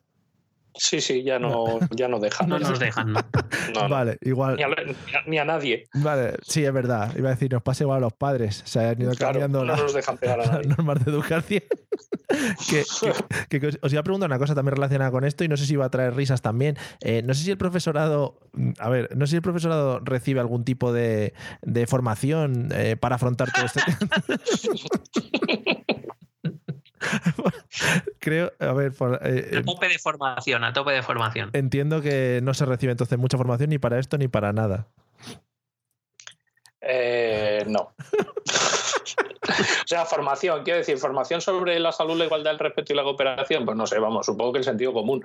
Tampoco hay una cosa, quiero decir, o sea, es que no conozco, no conozco a nadie de verdad que no, que no haga esto habitualmente. es que, o sea, se me escapa que un profe llegue y diga, bueno, chicos, que sepáis que las niñas tienen que cocinar ir de rosa, los niños de azul y ser algo en la vida para mantener a sus mujeres. O sea, es que no se me ocurre. No sé, igual necesitamos un ministerio de igualdad que venga a resolucionar estas cosas. No, no. lo sé. Pero es que, o sea, a mí es que esto me saca. O sea, son como profesores idiotas. Tenéis que trabajar esto porque no lo trabajáis lo suficiente. Bueno, a lo mejor los que no lo trabajan suficiente son las familias. Y una cosa que no está en esta ley ni en ninguna y que creo que debería estar obligatoria es escuela de padres obligatoria. Por favor. Vale. Ya está. me gusta. No quiero hablar más de esto, es que me, me enciende, me Vale, vale. ¿Algo que añadir, Miguel? No. Vale, no, guay, pues nada, eh, queda clara vuestra postura en cuanto a estas y, sobre todo, a, ver, a mí me ayuda porque leyendo, leyendo la ley, cuando hablan de todo este tipo de materias y todo este tipo de, conceptos, es como si, en plan, bueno, ahora vuestros hijos van a recibir una formación súper especializada en este tipo de cosas y tal, Pascual, y al final, pues eso, es el día a día y es lo que tienen que seguir cuando están, pues, relacionándose con otras personas y relacionándose con los profesores. No, es que además, además, si me permites, es que eh, se desconfía mucho del centro educativo y no sé exactamente muy bien por qué. Hmm. Porque si precisamente en algún sitio estamos sensibilizados con esas cosas es en los centros educativos, sobre todo a raíz de la aparición de casos de bullying y este tipo de cosas. O sea, es que los centros educativos tenemos protocolos, tenemos, o sea, es, que estamos muy atentos a esas cosas. Es que no sé a quién se le puede ocurrir que en el centro educativo no trabajamos eso. No sé, no sé, no sé si el tema... es como es como pues lo de los protocolos. imagino, que al que ha escrito la ley que hace como 20 años que no pisa un centro educativo. Claro, eso te digo. O, que ha hecho copia-pega, también te digo. Porque, también puede ser, Claro, eso te digo. Igual los que están legislando se educaron en otro entorno que no tiene nada que ver a lo que tenemos ahora. Y era un poco más radical, digamos, el tema. Bueno, es lo que tiene que señores de 60 años pues estar legislando sobre gente de 6 ahora. O sea, es que no tiene ningún sentido porque ellos tienen una visión educativa de hace muchísimos años que no corresponde a la realidad de hoy los centros son, yo creo que, o sea, podría decir que son el centro social por excelencia del niño, mm, donde más se tratan todos los valores éticos, mm, democráticos, cívicos o como quieras llamarlos. Si es el centro donde lo, donde, lo, donde lo maman, porque es que no lo maman en otro lado, desgraciadamente. O sea, hemos tenido muchas muchas movidas de, de descubrir por qué un niño está pegando constantemente a los demás niños. Y no, es pobrecito, es que no se sabe socializar, no, es que en casa ve esto y hasta que llegas a esa respuesta, mm, eh, pues nos cuesta mucho, ¿sabes? Nos cuesta muchas sesiones de orientación educativa, muchas tal. O sea, quiero decir que es que al final, o sea, los centros no les les puedes decir que tienen que enseñar más sobre esto, si es que más no podemos, si enseñamos más de esto, no podemos enseñar de lo otro. Y entonces al final es un batiburrillo de mini cosas que es como dicen aquí en, mi pueblo, eh, como el tío Liendres, de todo sabes y de nada entiendes. no puede ser, o sea, tú te tienes que centrar en lo que tienes que centrarte y por supuesto esa educación eh, social que conlleva todo centro educativo va incluido todo eso. Pero no podemos, vamos a hablar hoy sobre la salud. Pues no, vamos a ver sobre la salud, hablas en casa y aquí la pones en contexto social y hablamos sobre ello, sobre todo lo demás. Pero mm, surgen conflictos, ahí está el maestro, está el tutor, está el equipo directivo para resolver los conflictos de una manera didáctica de manera que el niño aprenda. A veces lo consiguen, otras veces no. Está el equipo de orientación educativa para tratar temas un poquito más disruptivos. Pues bueno, eh, estamos en ello. O sea, decirme en una ley que es, que es como decir a los padres, por fin vuestros hijos van a saber de esto. Y antes no lo hacíamos, ¿sabes? como, gracias por el apoyo. ¿No habéis tenido que dar ninguna charla sobre el uso del desodorante en clase? ¿En Sí, sí, sí. La, educación física, sí. En secundaria, en secundaria se tienen que dar a veces, sí. Ya te digo yo que como tutor me ha tocado, sí. bueno, maravilloso. Yo no, doy, yo no doy charlas. Yo llego a clase y digo, por favor, abrir las ventanas que aquí huele a choto. Todo el mundo entiende que aquí huele mal y hay que echarse en el sobaco. Ya está. No, o sea, a veces no hay que ir tan de guay. Claro. No, no, si no es una cuestión de ir de guay, es que cuando lo dices tres veces y no pasa nada, pues al final tienes que sentar a toda la clase a, contarles lo que es la higiene personal y esas cosas. Pues manda narices que a un tío de 16 años le debes contar eso. Bueno. Fastidies. bueno. Que pudieras, ¿Qué vamos a hacer? Es lo que hay. Que pudieras untarle en colonia, molaría también. Bueno, vamos a, al siguiente paso. vamos a avanzar. Eh, tema, de, mm, tema de prueba cuando terminamos el ciclo de la ESO. Bueno, por lo visto se ha eliminado una prueba que estaba contemplada en el 11 que nunca se llegó a aplicar. O sea que, eh, ¿es necesaria una prueba cuando se termina este ciclo o realmente no vale para nada? Necesaria. Mm, no sé. Yo no, no concibo que sea necesaria por, por las mismas razones. Quiero decir, la educación obligatoria es obligatoria y, para eso tienes un, equipo docente que ha seguido la, evolución de ese chaval. En el caso hablamos de secundaria, los cuatro cursos de secundaria, de secundaria y sabe si alcanza los mínimos exigidos por la ley o no. Y también podemos hablar sobre eso, porque tampoco tengo muy claros a veces cuáles son los mínimos exigidos por la ley. Pero bueno, em, en, principio no considero que en, en cuarto de secundaria, que es, repito, la titulación mínima obligatoria que debe tener todo el mundo, pues sus profesores, nadie mejor que, otras personas, sabrán si cumple esos mínimos o no. Em, evidente, e, efectivamente, aquella prueba de cuarto, pero si, se hace una prueba, eh, o si se tiene la voluntad de hacer una prueba evaluadora a final de secundaria para ver si se han alcanzado efectivamente esos mismos objetivos, entiendo que sería una prueba relativamente parecida a lo que es la EBAU después del segundo de bachillerato. Sí. Eh, desde luego, la prueba que planteó la 11 era eh, un despropósito. Hmm. Era un despropósito porque, para que te hagas una idea, era una prueba que se hacía en abril, cuando me quedaban dos meses de ver temario, pero en los esos exámenes se preguntaba por parte de ese temario que todavía no se había podido ver. Claro, hombre, pero te lo imaginabas. simplemente para que te hagas una idea. Se decía que sin, aprobar ese examen no había titulación. Entonces, ¿para qué hacemos evaluación continua? Que es lo que nos exige la ley. Claro es, decir, a, nosotros se nos exige llevar un seguimiento continuo a cada uno de los alumnos. Si luego le vas a hacer un examen, por lo que sea una prueba, porque razones para no aprobar hay muchas. ¿eh? Un chaval puede tener un curso brillante y ese día tener un mal día o lo que sea y, pifiarla. Entonces no titula. Es que no tiene mucho sentido para mí. En lo que estoy, estoy hablando en educación secundaria obligatoria. Sí. Yo estoy totalmente de acuerdo y hemos tenido pruebas en primaria, pruebas diagnósticas que se llamaban en la, en la LOE, porque la LONCE, no, la LONCE las quitó, eh, o quitó al menos una de ellas. Em, yo estoy totalmente de acuerdo. Si la evaluación es continua, si el principio básico de la educación es tener en cuenta las necesidades individuales de cada uno de los niños, ¿a qué viene poner una prueba igual para todos? Ya no tiene sentido.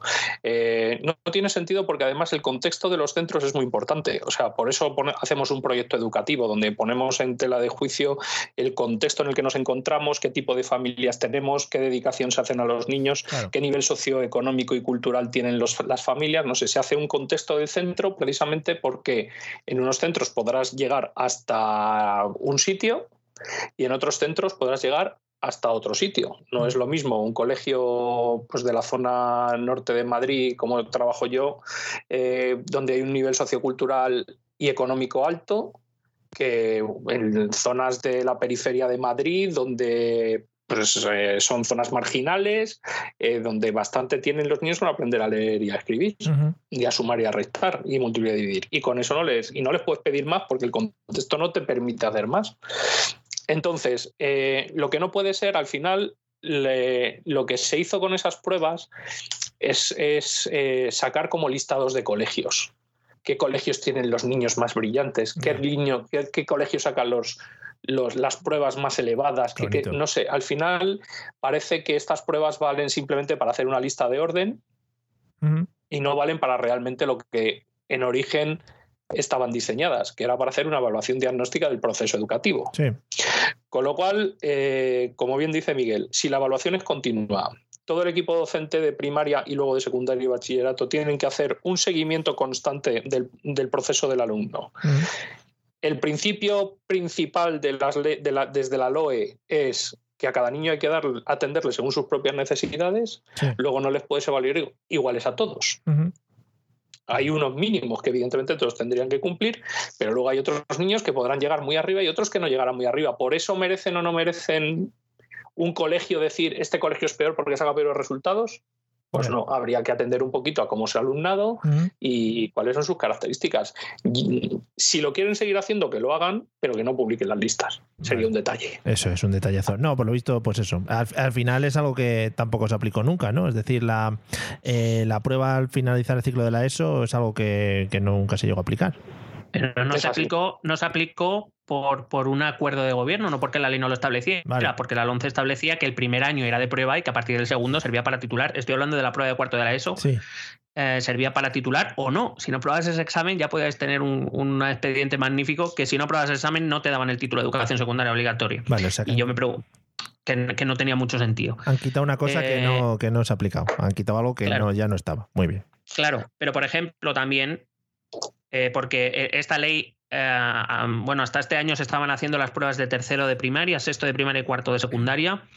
Ahora se han cambiado, las pruebas diagnósticas serán en cuarto de primaria y en segundo de secundaria. En ningún caso van a tener repercusiones académicas en el sentido de los expedientes de los alumnos. Se adjuntará, supongo, la información, pero no, no tendrá ningún efecto.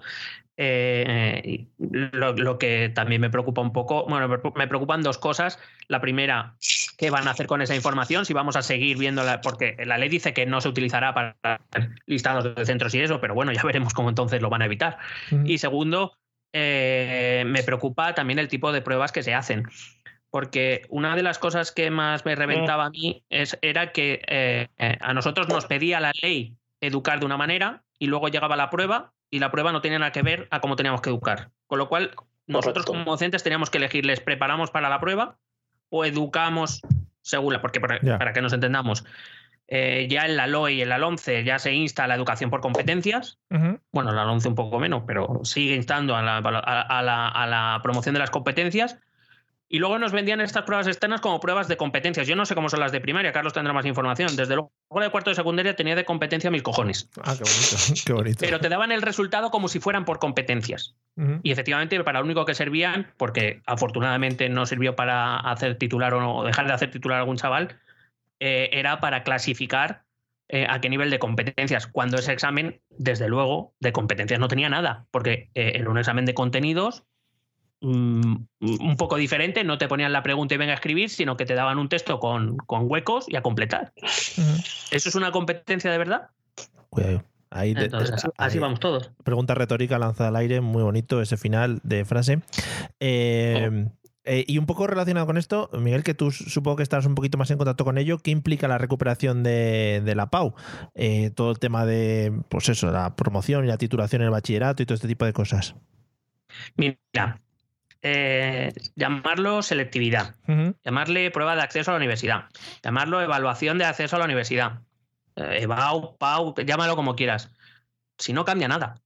Si es todo lo mismo. O sea, lo único que le cambian es el nombre, pero a efectos prácticos es el mismo. Yo, eh, ah, vamos, evidentemente tengo, una, tengo un reservorio con los exámenes de BAU, porque yo tengo que preparar, a, perdón, de, sí, de BAU, eh, tengo que preparar chavales de segundo de bachillerato. Sí. Y los exámenes son los mismos desde el año 2000. Ya.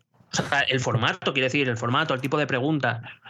Eh, es que no, no, no no cambia nada. Es una prueba también, otra vez, de contenidos pura y dura, nada que ver con lo que se, se presupone que se debe hacer en, la educación media, que es supuestamente preparar por competencias, pero claro, luego llegas al acceso a la universidad y te presentan un examen de contenidos.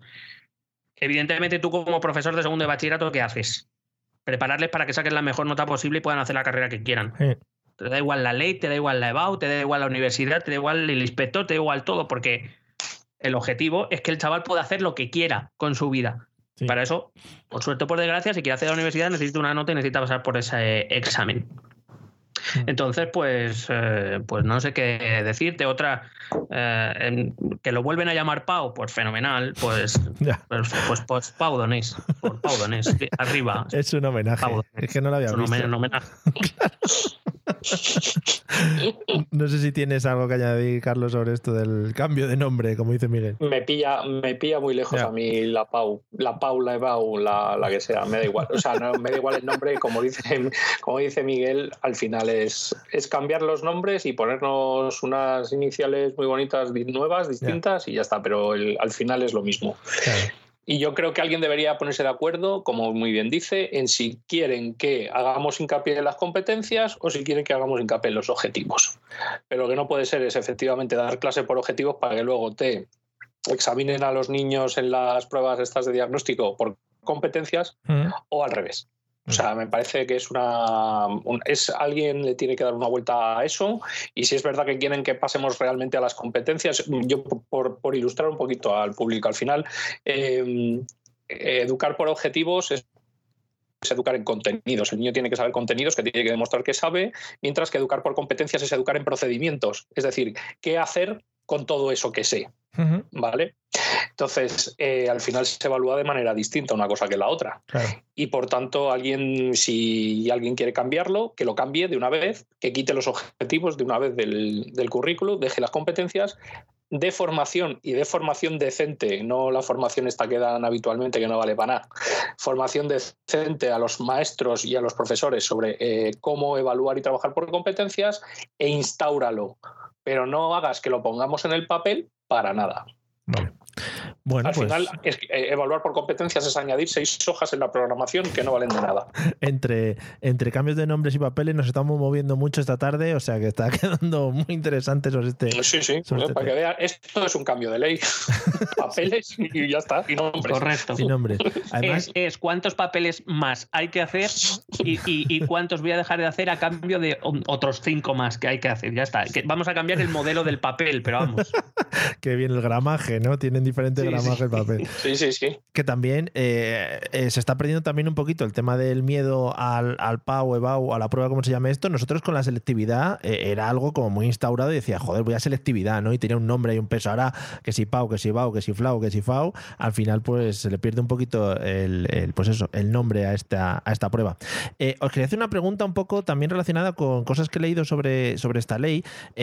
entiendo que es otra de estas cosas que me vais a decir que ya se está haciendo en los centros educativos, pero se habla mucho sobre establecer mm, eh, una especie em, de, camino individualizado para cada uno de los alumnos con los que se trabaja. Eh, y no sé si los centros tienen capacidad para hacer este tipo de cosas, es decir, una orientación eh, individual si, en caso de que alguno de los chavales que, forme parte de las aulas no cumpla con los requisitos mínimos. Esto está muy bien ¿Mm? siempre y cuando bajen la ratio de alumnos por aula. Si tú tienes 15 alumnos, 12 alumnos, yo con 12 alumnos sigo individualmente, los sigo hasta su casa. o sea, los puedo seguir a todos. y en Twitter, y en, Twitter y en Instagram, en lo que quieran, los puedo seguir como quieran, con 25, 27 o 29 En algunos casos, pues es ciertamente complicado hacer una cosa así. Aún así, vuelvo a repetir, la calidad de los docentes de este país y en este concreto caso de esta comunidad autónoma en la que trabajamos, hace que, que, aún así, pues a lo mejor no se hace un seguimiento tan súper individualizado como se debería o como pretende la ley, pero se hace. Y si se hace y se hace bien. O sea, eh, pongo una vez más en valor eh, la capacidad del docente. Bravo. Está siendo un representante de la docencia mayúsculo, ¿eh? Gracias. Nada. Mm. Yo lo he ido trabajando todo el día. Muy bien. Miguel, eh, ¿cómo haces tú el seguimiento individualizado? Pues lo resumiría en tres palabras hago lo. No, van a ser cuatro, perdón, que hago lo que puedo. Vale. vale.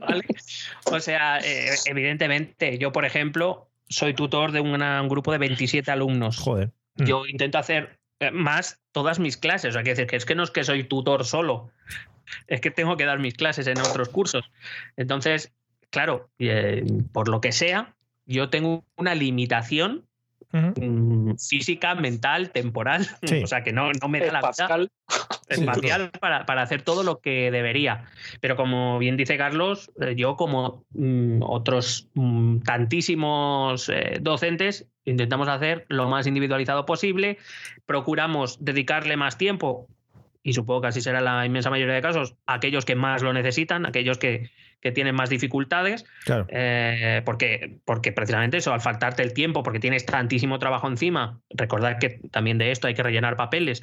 Eh, que quede claro. Eh, que quede claro. Con tantísimo pues, pues al final tienes que decidir qué hacer con el tiempo que tienes. Pues bueno, a los que van bastante bien les dedicas tu tiempo, evidentemente, pero, pero siempre les dedicas un extra un poquito más a, aquellos que más lo necesitan. pero, claro, volvemos a lo mismo. se hace falta recursos, para poder bajar las ratios, hacen falta eh, recursos humanos, no solo porque, por ejemplo, yo te hablo de mi departamento de orientación, está saturadísimo, supongo que como todos. Son como todos, ah, como todos. Claro, e, e, entonces eh, es que al final te encantaría, y, lo digo de verdad, o sea, estos principios que, que, vienen en las leyes, no solo en esta, en la LOMCE y en, en la LOE, estos principios muchos yo creo que los compartimos todos, pero la cuestión es qué se hace para llevarlos a cabo. Y en este caso concreto, este, este, seguimiento individualizado nos encantaría poder hacerlo mucho más, hacerlo mucho mejor.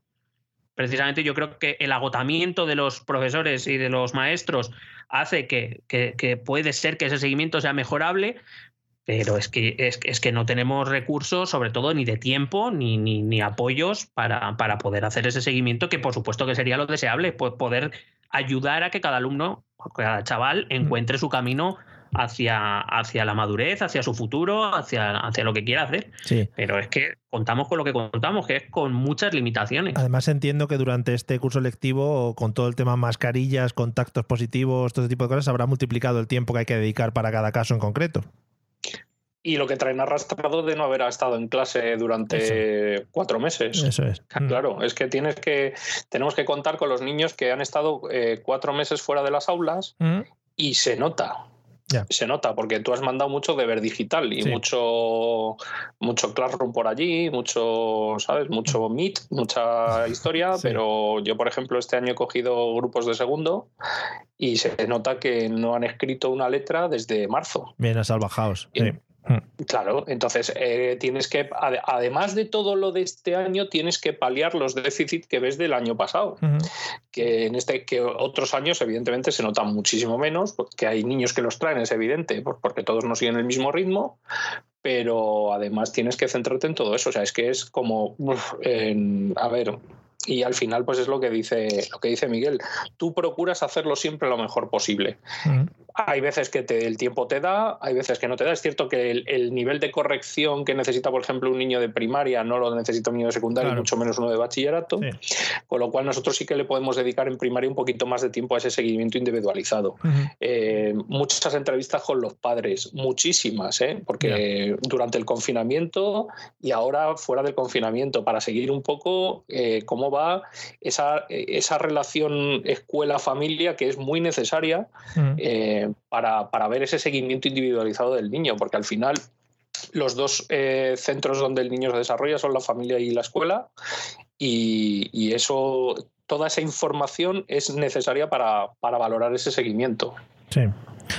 Em, genial, sí, sí, todo maravilloso. Em, que, em, es que estaba pensando en lo siguiente que, te iba a contar. Entonces, te, había desconectado un poco, ¿eh? no, pasa nada, vale. no pasa nada. vale, vamos a ir para ir cerrando un poquito. No sé si querías decir algo sobre esto, Miguel.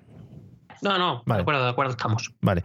Eh, para ir cerrando un poquito pues el, programa y el podcast de hoy, vamos a hablar de uno de los temas que yo creo que más se ha comentado y sobre el que más, sobre el que más hemos, hemos escuchado. Y pues lo que comentabais un poco también, eh, la gente ha salido un poco a la calle hablando un poquito de esto. Y muchas veces nos pasa en este podcast que, que quizá la gente de la calle o los que no estamos metidos dentro del mundillo en concreto, nos enteramos de la mitad de lo que hablan estas leyes. Y creo que es interesante que también nos contéis un poquito si es que conocéis cómo va un poco el tema de la distribución del alumnado, eh, qué se va a modificar con esta ley, eh, qué pasa con el tema de la escuela concertada, si eh, es tanto tanta catástrofe lo que cuentan a la hora de, supongo que retirar pues todo tipo de o este tipo de ayudas que se estaban dando a la escuela concertada a favor de las públicas. Si van por ahí los tiros, que yo tampoco ya digo que estoy un poco ido.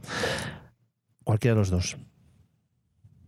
Bueno, yo diría que son son tres temas, sobre todo eh, en los últimos años, lo de los colegios de segregación por sexo y el peligro en el que se encuentra la, escuela concertada, o dicen algunos que está la, la, escuela concertada, son temas muy recurrentes, que están enlazados en cierta manera, pero que también hay que mirarlos desde perspectivas diferenciadas. Eh, voy a intentar ser breve. Por un lado, el tema de la distribución de los alumnos, entiendo que lo que quiere evitar es la creación de centros gueto, eh, que todos yo creo que conocemos, eh, chicos que vienen de familias de clase alta o de clase media alta, pues se juntan en unos determinados centros, clases de chicos que vienen de clases de familias media baja o baja se concentran en otros centros, algunos son centros se convierten un poco en centro de chavales complicados o de, em, digamos, de, pues eso, de... Entonces, lo que pretende la ley es eh, establecer ciertos criterios para intentar evitarlo, pero tampoco estoy muy convencido, de hecho, estoy convencido de lo contrario, de que vaya a ayudar esto, porque son básicamente que si el, centro tiene un hermano, pues el hermano pequeño se convierte como en prioritario, o que tiene, supongo que será algún sistema de puntos. Como ahora eh, vamos. Sí, por un sistema geográfico eh, quiero decir, pero si precisamente lo que quieres es evitar eso, pues a lo mejor un criterio geográfico no es la mejor idea, ¿no? Porque quiero decir, los, los, barrios más o menos ya concentran población del mismo nivel socioeconómico, o es que ahora eh, vive población de muchas clases sociales, de todas las clases sociales, en, por ejemplo, Pitis, por ejemplo, ¿eh? o, en al lado del Santiago Bernabéu aquí en Madrid. Pues evidentemente no, con lo cual estos criterios no creo que ayuden, ayuden mucho. Entiendo también que, busca acabar con la ventaja, no sé si llamarla competitiva, como profe de economía, pues me sale esto, la ventaja competitiva que tienen los, los centros concertados de poder, en cierta medida, elegir a su alumnado eh, en determinadas situaciones concentrando en, en esos eh, centros un determinado grupo social o un determinado perfil de alumno y dejando a los centros públicos pues el alumnado más difícil o las situaciones más complicadas. Aquí sí que se podrán obtener algunos resultados dependiendo de cómo se conciba, pero tampoco, pero como bien decía Carlos, la, cosa tampoco cambia tanto respecto a cómo se venía haciendo, con lo cual mm, vamos a ver cómo, cómo se concreta. Es que supongo que tendrá que ser con cambios en sistemas de control, en modelos de solicitudes o modelos de admisión o, lo que fuera. Respecto a los centros segregados por sexo, con todos los respetos, eh, quien crea que en este tipo de educación está en su, en su derecho, eh, pero una administración pública de un país europeo del siglo XXI no, creo que no debería poder financiar esas cosas. Sobre todo cuando en las propias leyes, en las leyes, no solo en esta, en todas las leyes, lo que se persigue es un objetivo de igualdad entre la mujer y el hombre no tiene mucho sentido financiar un, centro educativo que niegue la realidad de que en sociedad se vive entre hombres y mujeres. no, no, hablo ya ni de otros aspectos más polémicos o de aspectos políticos o ideológicos, hablo simplemente de que la escuela es una escuela no solo para, como bien decía Carlos, es un centro social para los chavales y tienen que aprender que la sociedad y el mundo en el que se van a mover tiene hombres y mujeres, les guste o no. Sí.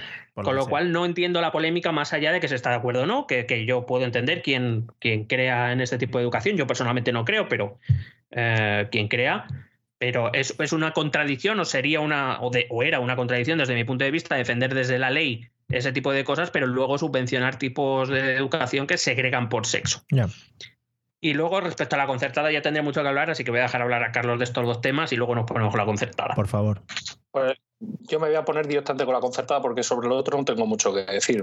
yo a mí los segregados o no segregados me dan lo mismo. O sea, entiéndeme, yo eh, entiendo que cada familia tiene el derecho, y así lo recoge creo la Constitución, de poder elegir la educación que más mm, le convenga a sus hijos. Pero aquí entra en contradicción efectivamente con el tema de del tema, el tema concertado. Vamos a ver.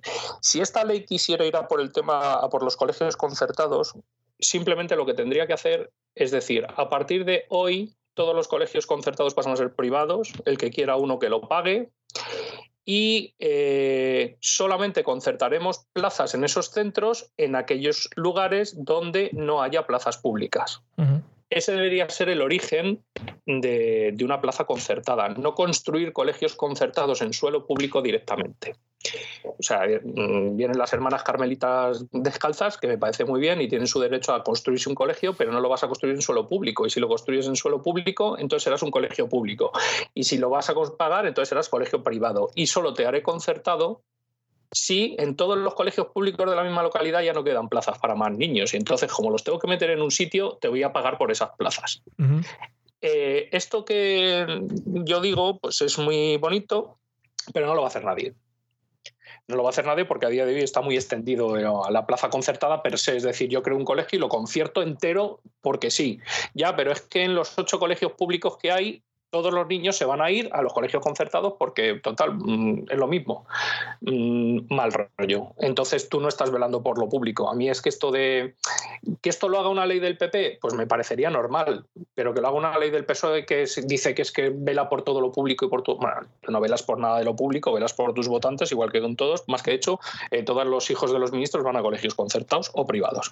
Con lo cual, para mí carece de valor.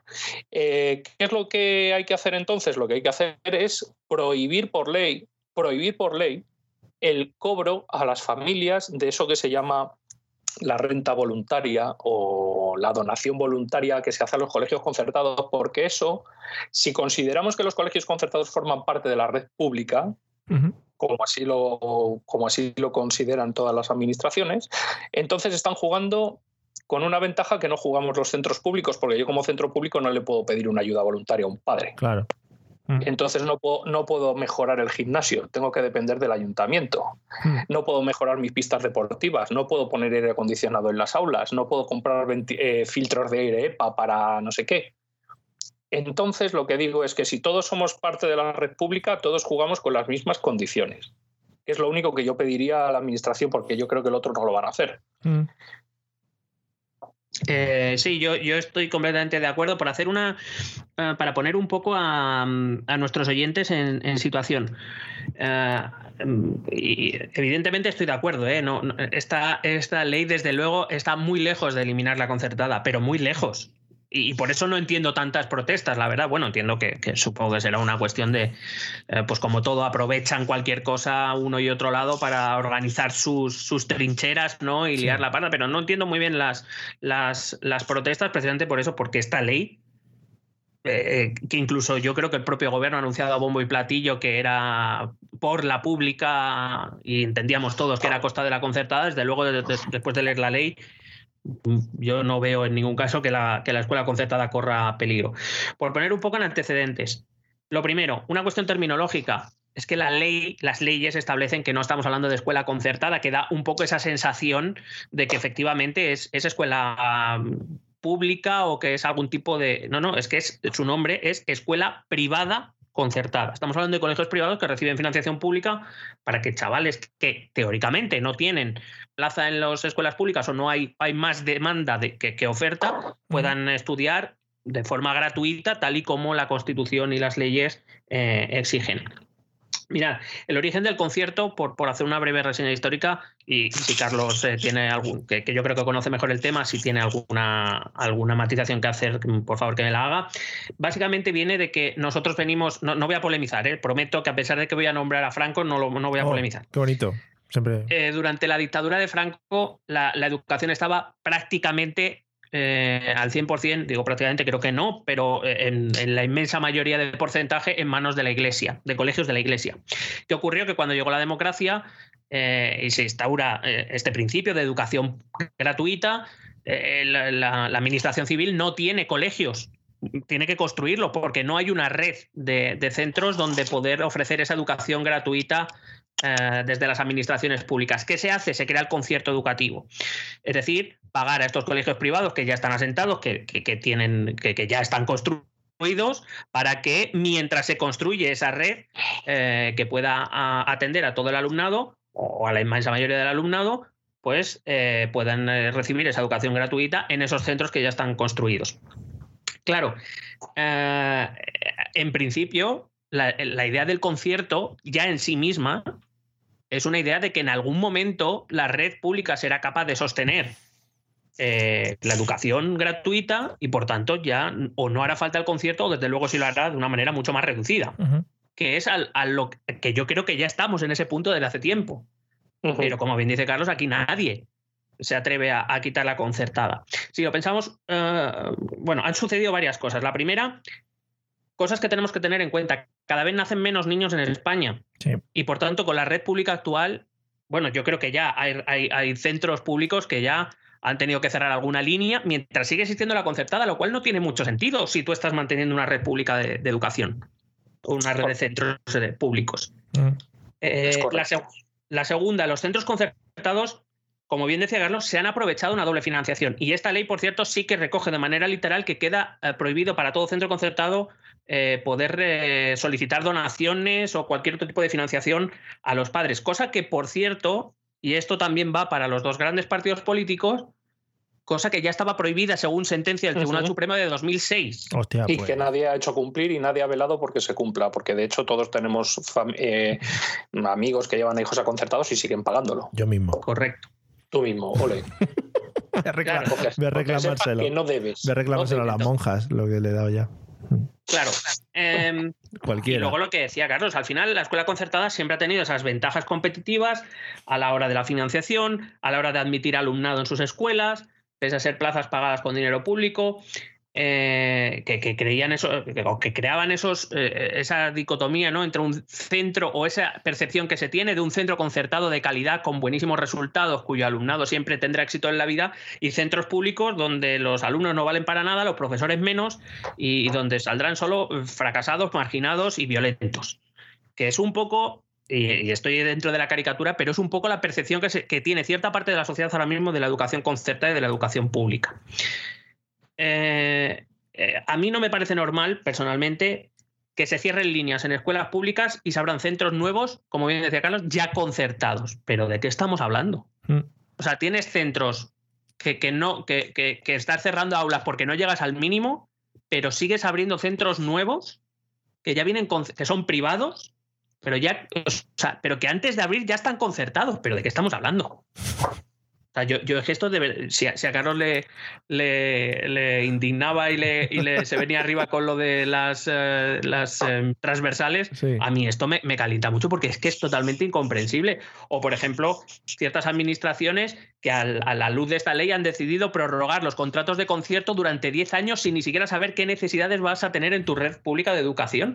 Pero ¿qué sentido tiene esto? Porque al final es un tema de dinero y de recursos. La escuela pública va justísima de recursos y a la concertada no le han faltado hasta ahora y no creo que le falten.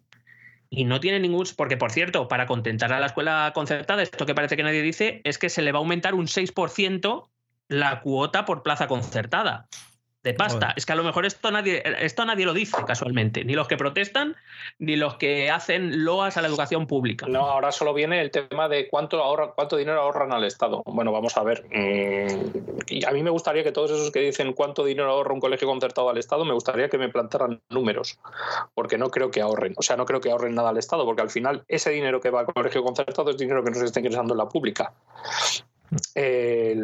yo es que particularmente, yo es que este tema, este, este tema es mucho más profundo y mucho más arraigado en las familias aquí, porque sí que es cierto que sí que podemos hablar de que alumnos con pocos recursos pueden ir a un colegio concertado y ahí mm, incrementar sus, mm, su visión de futuro. Bueno, pues bueno, vale, yo eso lo puedo entender, pero a nivel de números y a nivel de concierto, o sea, yo puedo entender que en una localidad de 60.000 personas y dos colegios públicos tengas que concertar plazas, pero cuando tienes una localidad de 50.000 personas con nueve colegios públicos, de repente abrir dos colegios concertados de nacimiento, o sea, en suelo, y esto quiero hacer mucho, mucho hincapié, en suelo público, que es que les regalamos el suelo público a los colegios concertados para que quiten alumnos a la escuela pública.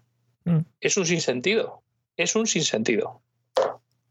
Claro, eh, esta ley lo que hace es instar a los ayuntamientos a buscar eh, suelo público para construir escuela pública y en ningún caso para dársela a la concertada. Prohíbe eh, expresamente la, financiación extra que ya decía que ya es ilegal desde 2006, ¿eh? no, no es de ahora, pero parece, parece que nuestros eh, políticos no, se habían enterado.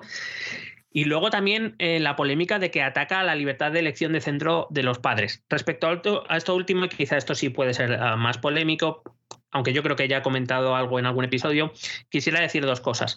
Si la elección de un centro concertado es por cuestiones morales y religiosas, cosa que la eh, Constitución española protege mm, literalmente en su artículo 27.3, que es el artículo que se suele eh, decir como que los padres tienen libertad de elección de centro para todo.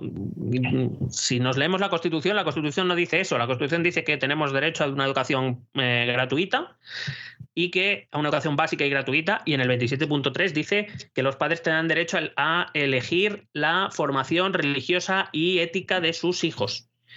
En ese caso, eh, no, la ley no, no, de hecho, mantiene la religión, por ejemplo, como asignatura de oferta obligatoria, lo que dice es que no contará para expedientes o para la media del expediente, lo cual entonces no sé para qué le pones una nota, pues entonces no lo entiendo.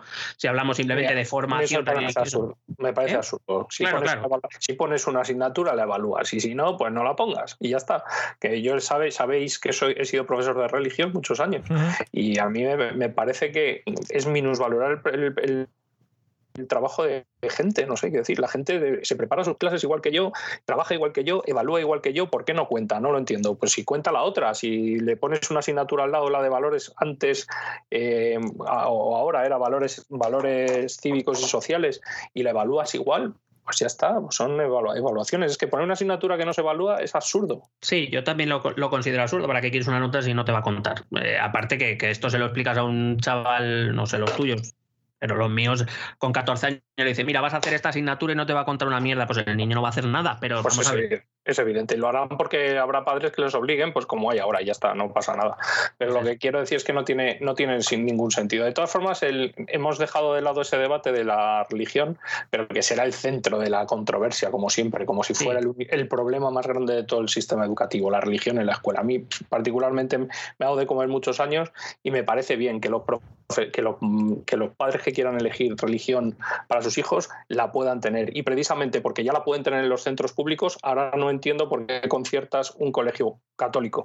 Eh, si el colegio católico te va a dar lo mismo que la asignatura de religión en un colegio público. O peor. Claro. ¿Qué pasa? ¿Que no, te, ¿Que no te va a dar misa? Bueno, pues no te da misa, pues a eso le llevas tú el domingo.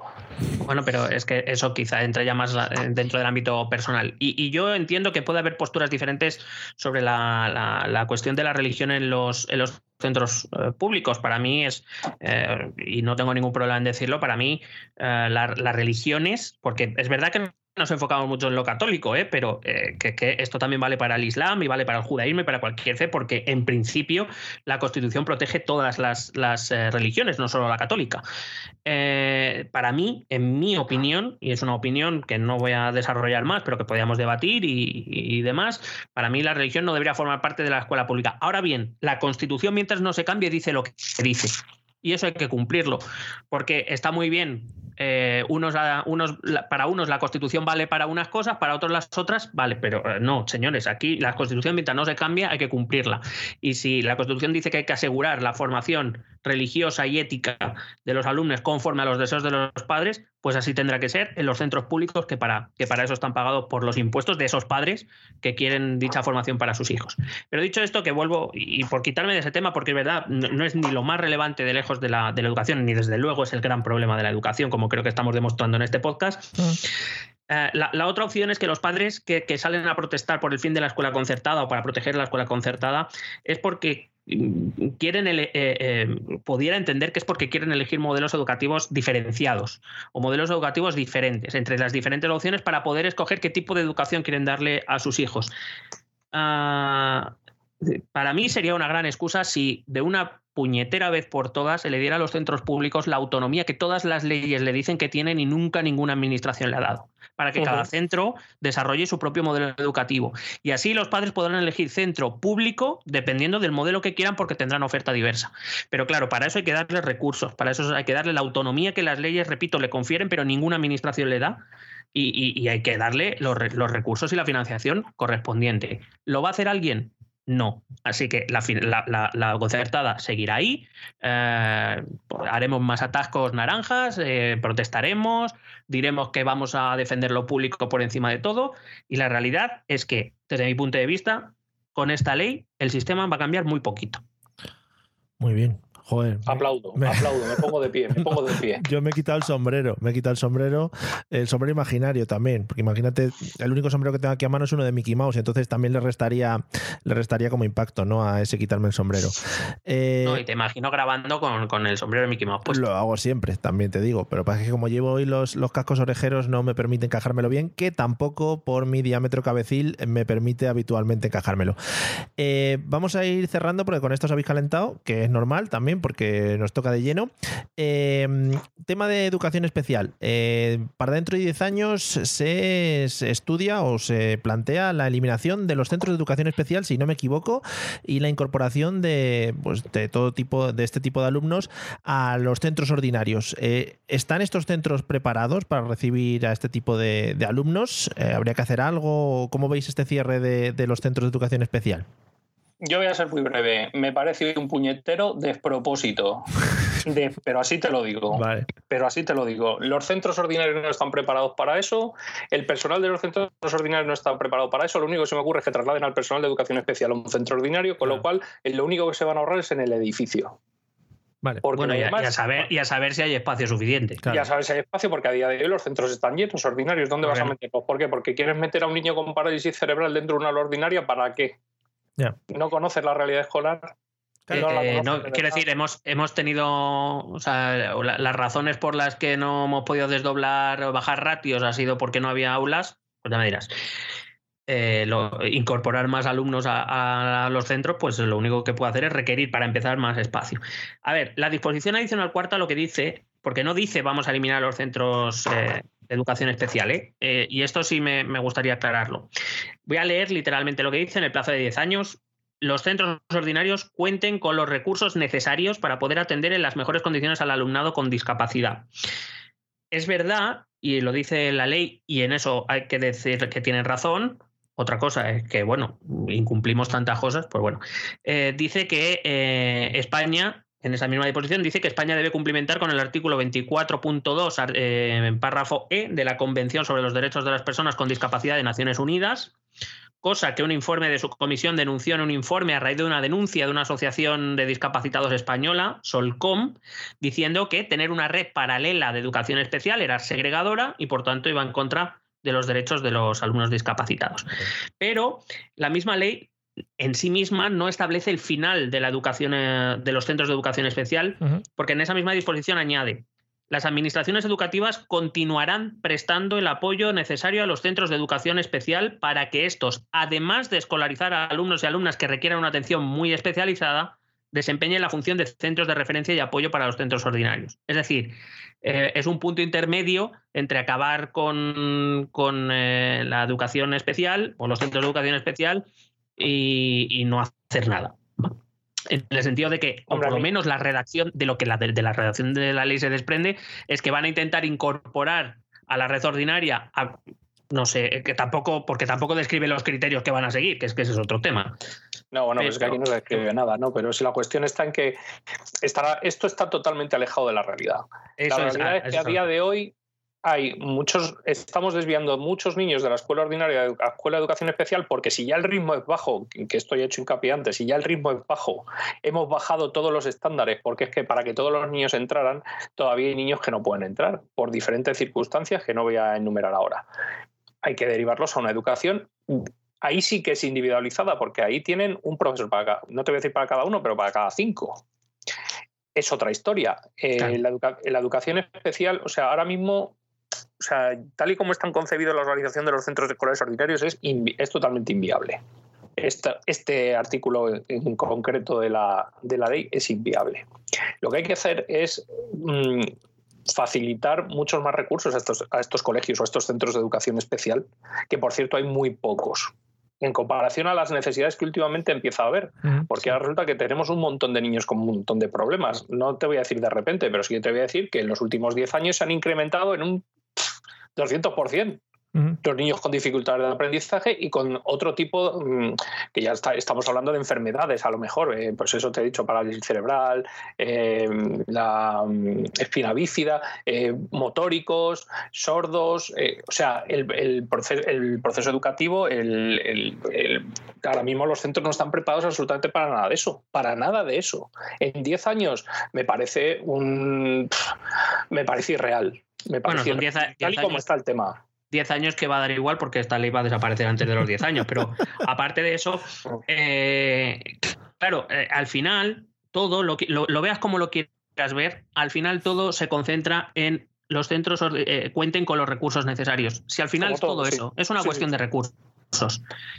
Desde luego, si lo que quieres es incorporar buena parte parte del alumnado que ahora mismo está en centros de educación especial a centros ordinarios, vas a tener que hacer una inversión de cojones. Mm. La pregunta es, ¿lo van a...? Pero no solo estoy hablando de dinero, eh, cuidado. Estamos hablando de recursos formativos, infraestructura, de, infraestructura, de recursos materiales, de recursos de personal. Necesitas más profesores, necesitas técnicos, necesitas limpiadores, necesitas fisioterapeutas. Es que es que es una pasta, o sea, es, una pasta. Es que eso es a lo que vamos.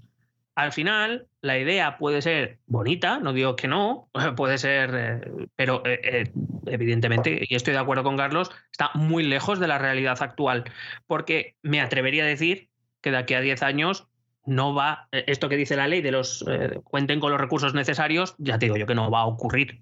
Mm. No va a ocurrir porque resulta que nos estamos gastando un 4,2% del PIB en, en educación pues estamos invirtiendo, bueno, debería ser una inversión, aunque entiendo que para muchos es un gasto, un 4,2% del PIB, cuando las, eh, los modelos educativos que siempre nos restringan por la cara se están dedicando el 7, el 7,5.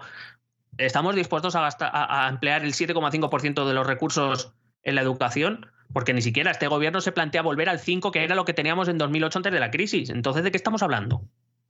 Es que, eh, es que es un, pues eso, como ocurre tantas veces y hemos hablado en tantos otros temas, Mario, es una cuestión de muy bonito sobre el papel, la cuestión es eh, si se va a llevar a cabo, si se va a poder llevar a cabo y sobre todo si se quiere llevar a cabo. Y yo, mi respuesta a las tres preguntas es mm, no. Nore, eh, confía mucho también en, el profesorado, ¿no? Que os adaptéis sin recursos a ese tipo de cosas, que es lo que supongo que ya estáis haciendo en muchas ocasiones.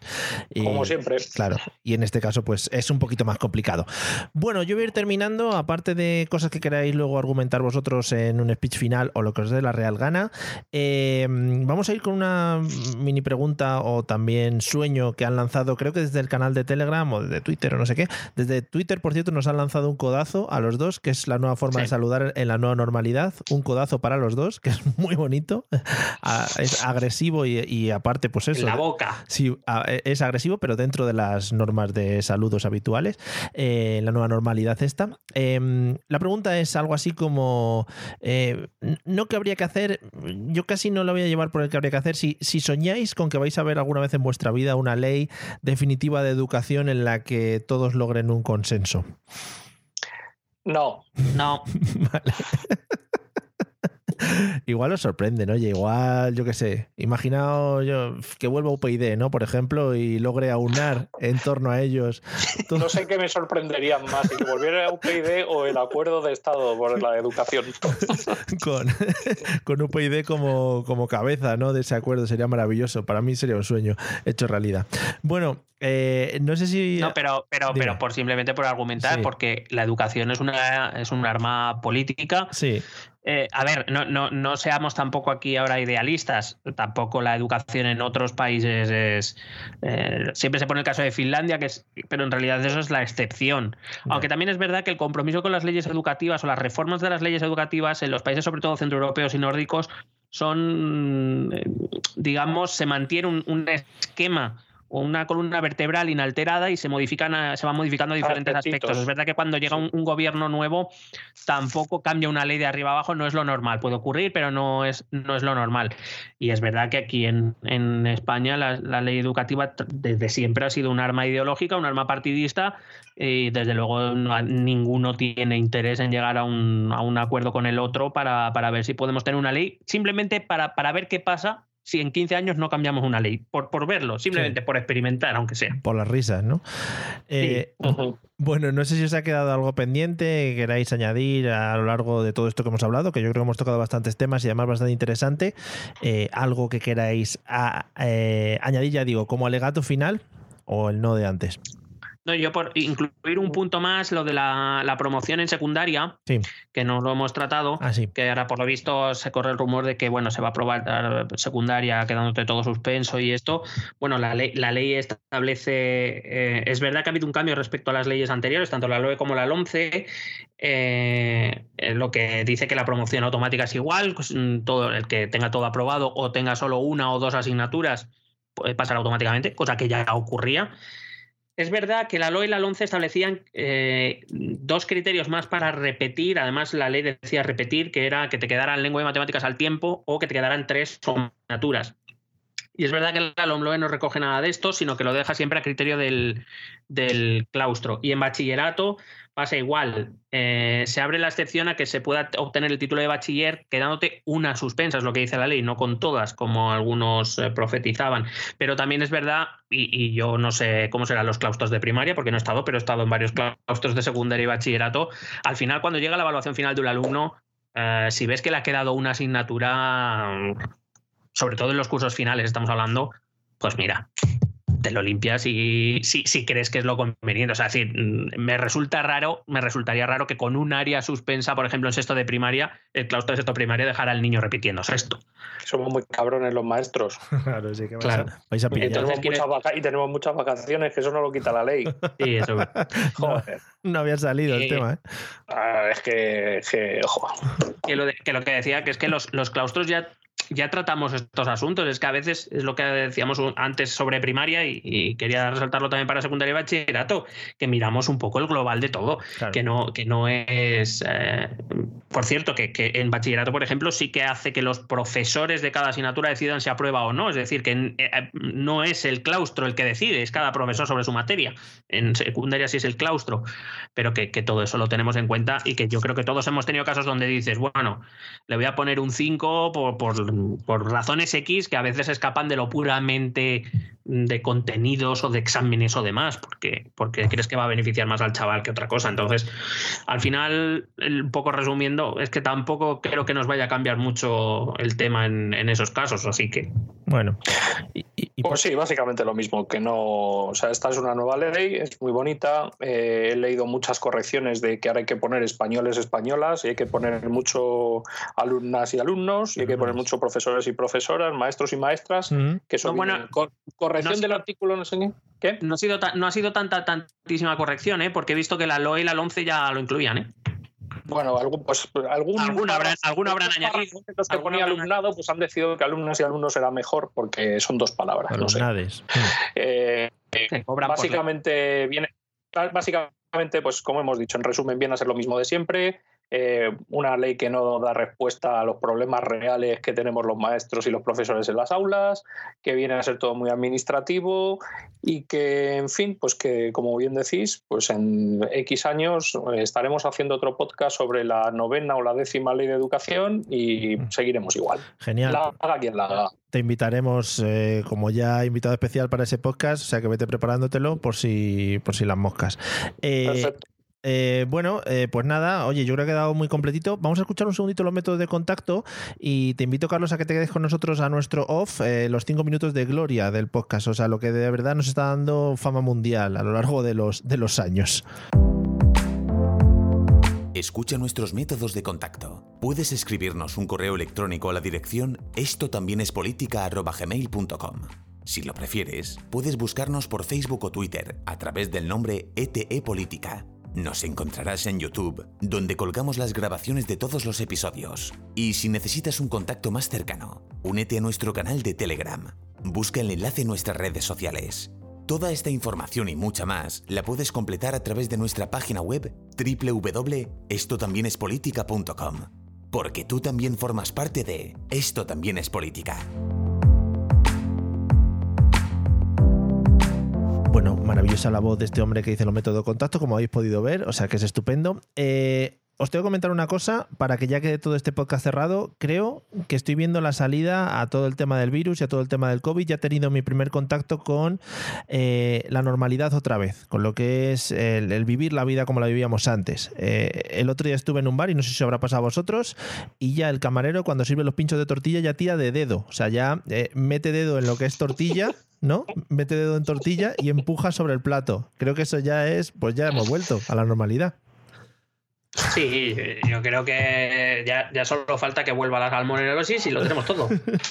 un poquito de, buena salmonelosis, ¿no? En, claro, porque ahora no te da, porque em, empuja con dedo, pero dedo con gel hidroalcohólico. Claro. Entonces, la salmonelosis ahí no agarra. Cuidado que la tortilla de patata le está dando otro sabor, ¿eh? El gel hidroalcohólico. Eso iba a decir, eso iba a decir. está ganando. Ese, gel, hidroalcohólico en la mano que amarga a la patata, eh, yo desde luego con dedo no voy a No sabe igual la tortilla.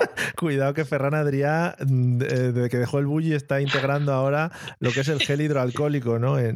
cuidado, que no haga algo con el gel hidroalcohólico ese que huele a, chupachur del Mercadona. Cuidado con ese tema. Eh, eh. aroma, aroma, tortilla de patatas con aroma a chupachur, pero con, gel hidroalcohólico. ¿Qué tipo de gel hidroalcohólico estáis trabajando? Porque yo tengo uno que, que es como, a ver, voy a decir, eh, que es como semen en mano. no sé si lo estáis trabajando mucho ese. Eh, Además es que da igual el que vayas a coger, siempre coges el puto más pegajoso, tío. A mí me pasa igual. Eh, yo trabajo, yo la verdad es que tengo uno, muy bueno, muy delicado, que no quiero anunciar para que no se agoten las existencias para mi uso personal. Pero, por ejemplo, en el colegio estamos usando gel hidroalcohólico que es a la vez viscoso y huele a copazo de dos euros oh, de, alcohol malo. O sea, que te la acercas y dices tú, mmm, qué noches aquellas con 20 años, eh, que nos veamos una copa de dos euros. El gel hidroalcohólico se llama Recuerdos de Juventud, ¿no? Pone ahí. Garrafoner, creo que se llama. Garrafoniker. Oye, qué bien, qué maravilloso. Pues nada. Oye, Una, pregunta, una preguntita, solo para terminar. ¿Cuántos os habéis dado cuenta de los dos? Sí. ¿Cuántos os habéis dado cuenta que teníais una herida en la mano en el momento de echar un gel hidroalcohólico? Muy bonito. Eso además es una experiencia única que solo vamos a pasar durante estos momentos que, que, te quedas además mirando a la nada como, como, el, como el perro de app, ¿no? Cuando dice ardilla, pues te quedas así como, what the fuck, ¿esto de qué? ¿Y, cuántas veces en un mismo minuto te has podido echar gel hidroalcohólico pasando de una tienda a otra solo porque no te miren mal? ¿Sabes? Ya me lo he echado antes, pero en la siguiente tienda, para que no me miren con cara de puto cerdo, te vuelves a echar, ¿no? Entonces las manos ya están con un poco de desgaste, desgaste y ya están demasiado limpias, ¿no? Extra de limpias. Bueno, hay algunos, hay algunos mangos de gel hidroalcohólico en alguna tienda que, ojo, eh, que yo no sé tocarlo. De verdad, eh, cambiad los frasquitos, tiendas de España, por favor. Hay que ir, con un palo para darle con la llave del coche le Qué asco, ¿Y cuántas veces has usado mano para comer algo y te has dado cuenta que te has echado gel hidroalcohólico Hombre. en ese momento, ¿eh? que, Sí. que amargan un poco los pepinos? Sí. Cuidado con ese tema. Madre mía. Bueno, pues estamos integrando un nuevo sabor. Si ya integramos hace años el sabor umami este, que era sabor oriental, ahora hay que buscarle un nuevo nombre para el sabor gel hidroalcohólico, que bueno, que ya está dentro de nuestra, de nuestra vida normal y corriente. Eh, bueno, pues nada, eh, lo primero de todo, oye, muchas gracias Carlos por compartir con nosotros este rato y por contarnos tu experiencia, porque creo que es muy enriquecedora. Y ya te digo, para todo tema de educación ya te iremos llamando porque eres nuestro invitado estrella. Muchas gracias a vosotros, me lo he pasado genial. Guay. Eh, Miguel, ¿algo que añadir sobre geles hidroalcohólicos o algo? No, simplemente pues que, que estamos esperando a que salgan con, con diferentes aromas y sabores. Yo creo que están tardando mucho, ¿no? La, la industria esta vez. Ya te digo. La, la gente lo demanda, lo demanda. si seguimos por el lado de, de la viscosidad, rollo semen, sabores y tal, cuidado que se nos puede ir de las manos. Eh, nada más por hoy. Yo, de hecho, estoy esperando el gel hidroalcohólico Durex. Yo hace tiempo que lo espero. No, ya, lo, ya lo hay, pero bueno, una movida que se echa ahí cal- caliente y frío. Eh, amigos, Ojo, no lo confund- Ojo, no lo confundáis que es cuece. Ahí lo dejo. pero y te puedes comer. Nos vemos, amigos, en el episodio 126, que será el episodio en el que hablemos de sexo, por fin, en este podcast, y establezcamos las normas políticas sobre cómo se trabaja el tema del sexo. Tocaremos temas históricos, como por ejemplo Bill Clinton, bueno, de esos temas. Eh, nos vemos dentro de nada. Venga, hasta luego. Besete.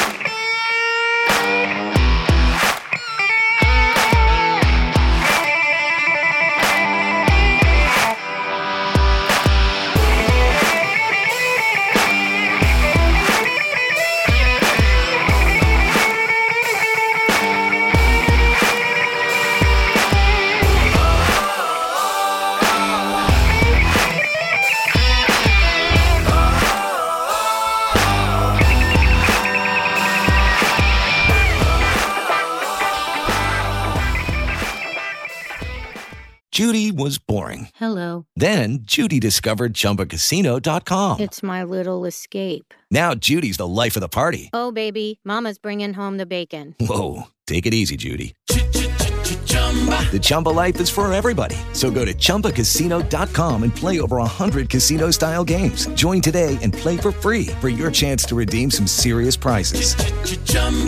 ChumbaCasino.com. No purchase necessary. Void where prohibited by law. 18 plus terms and conditions apply. See website for details.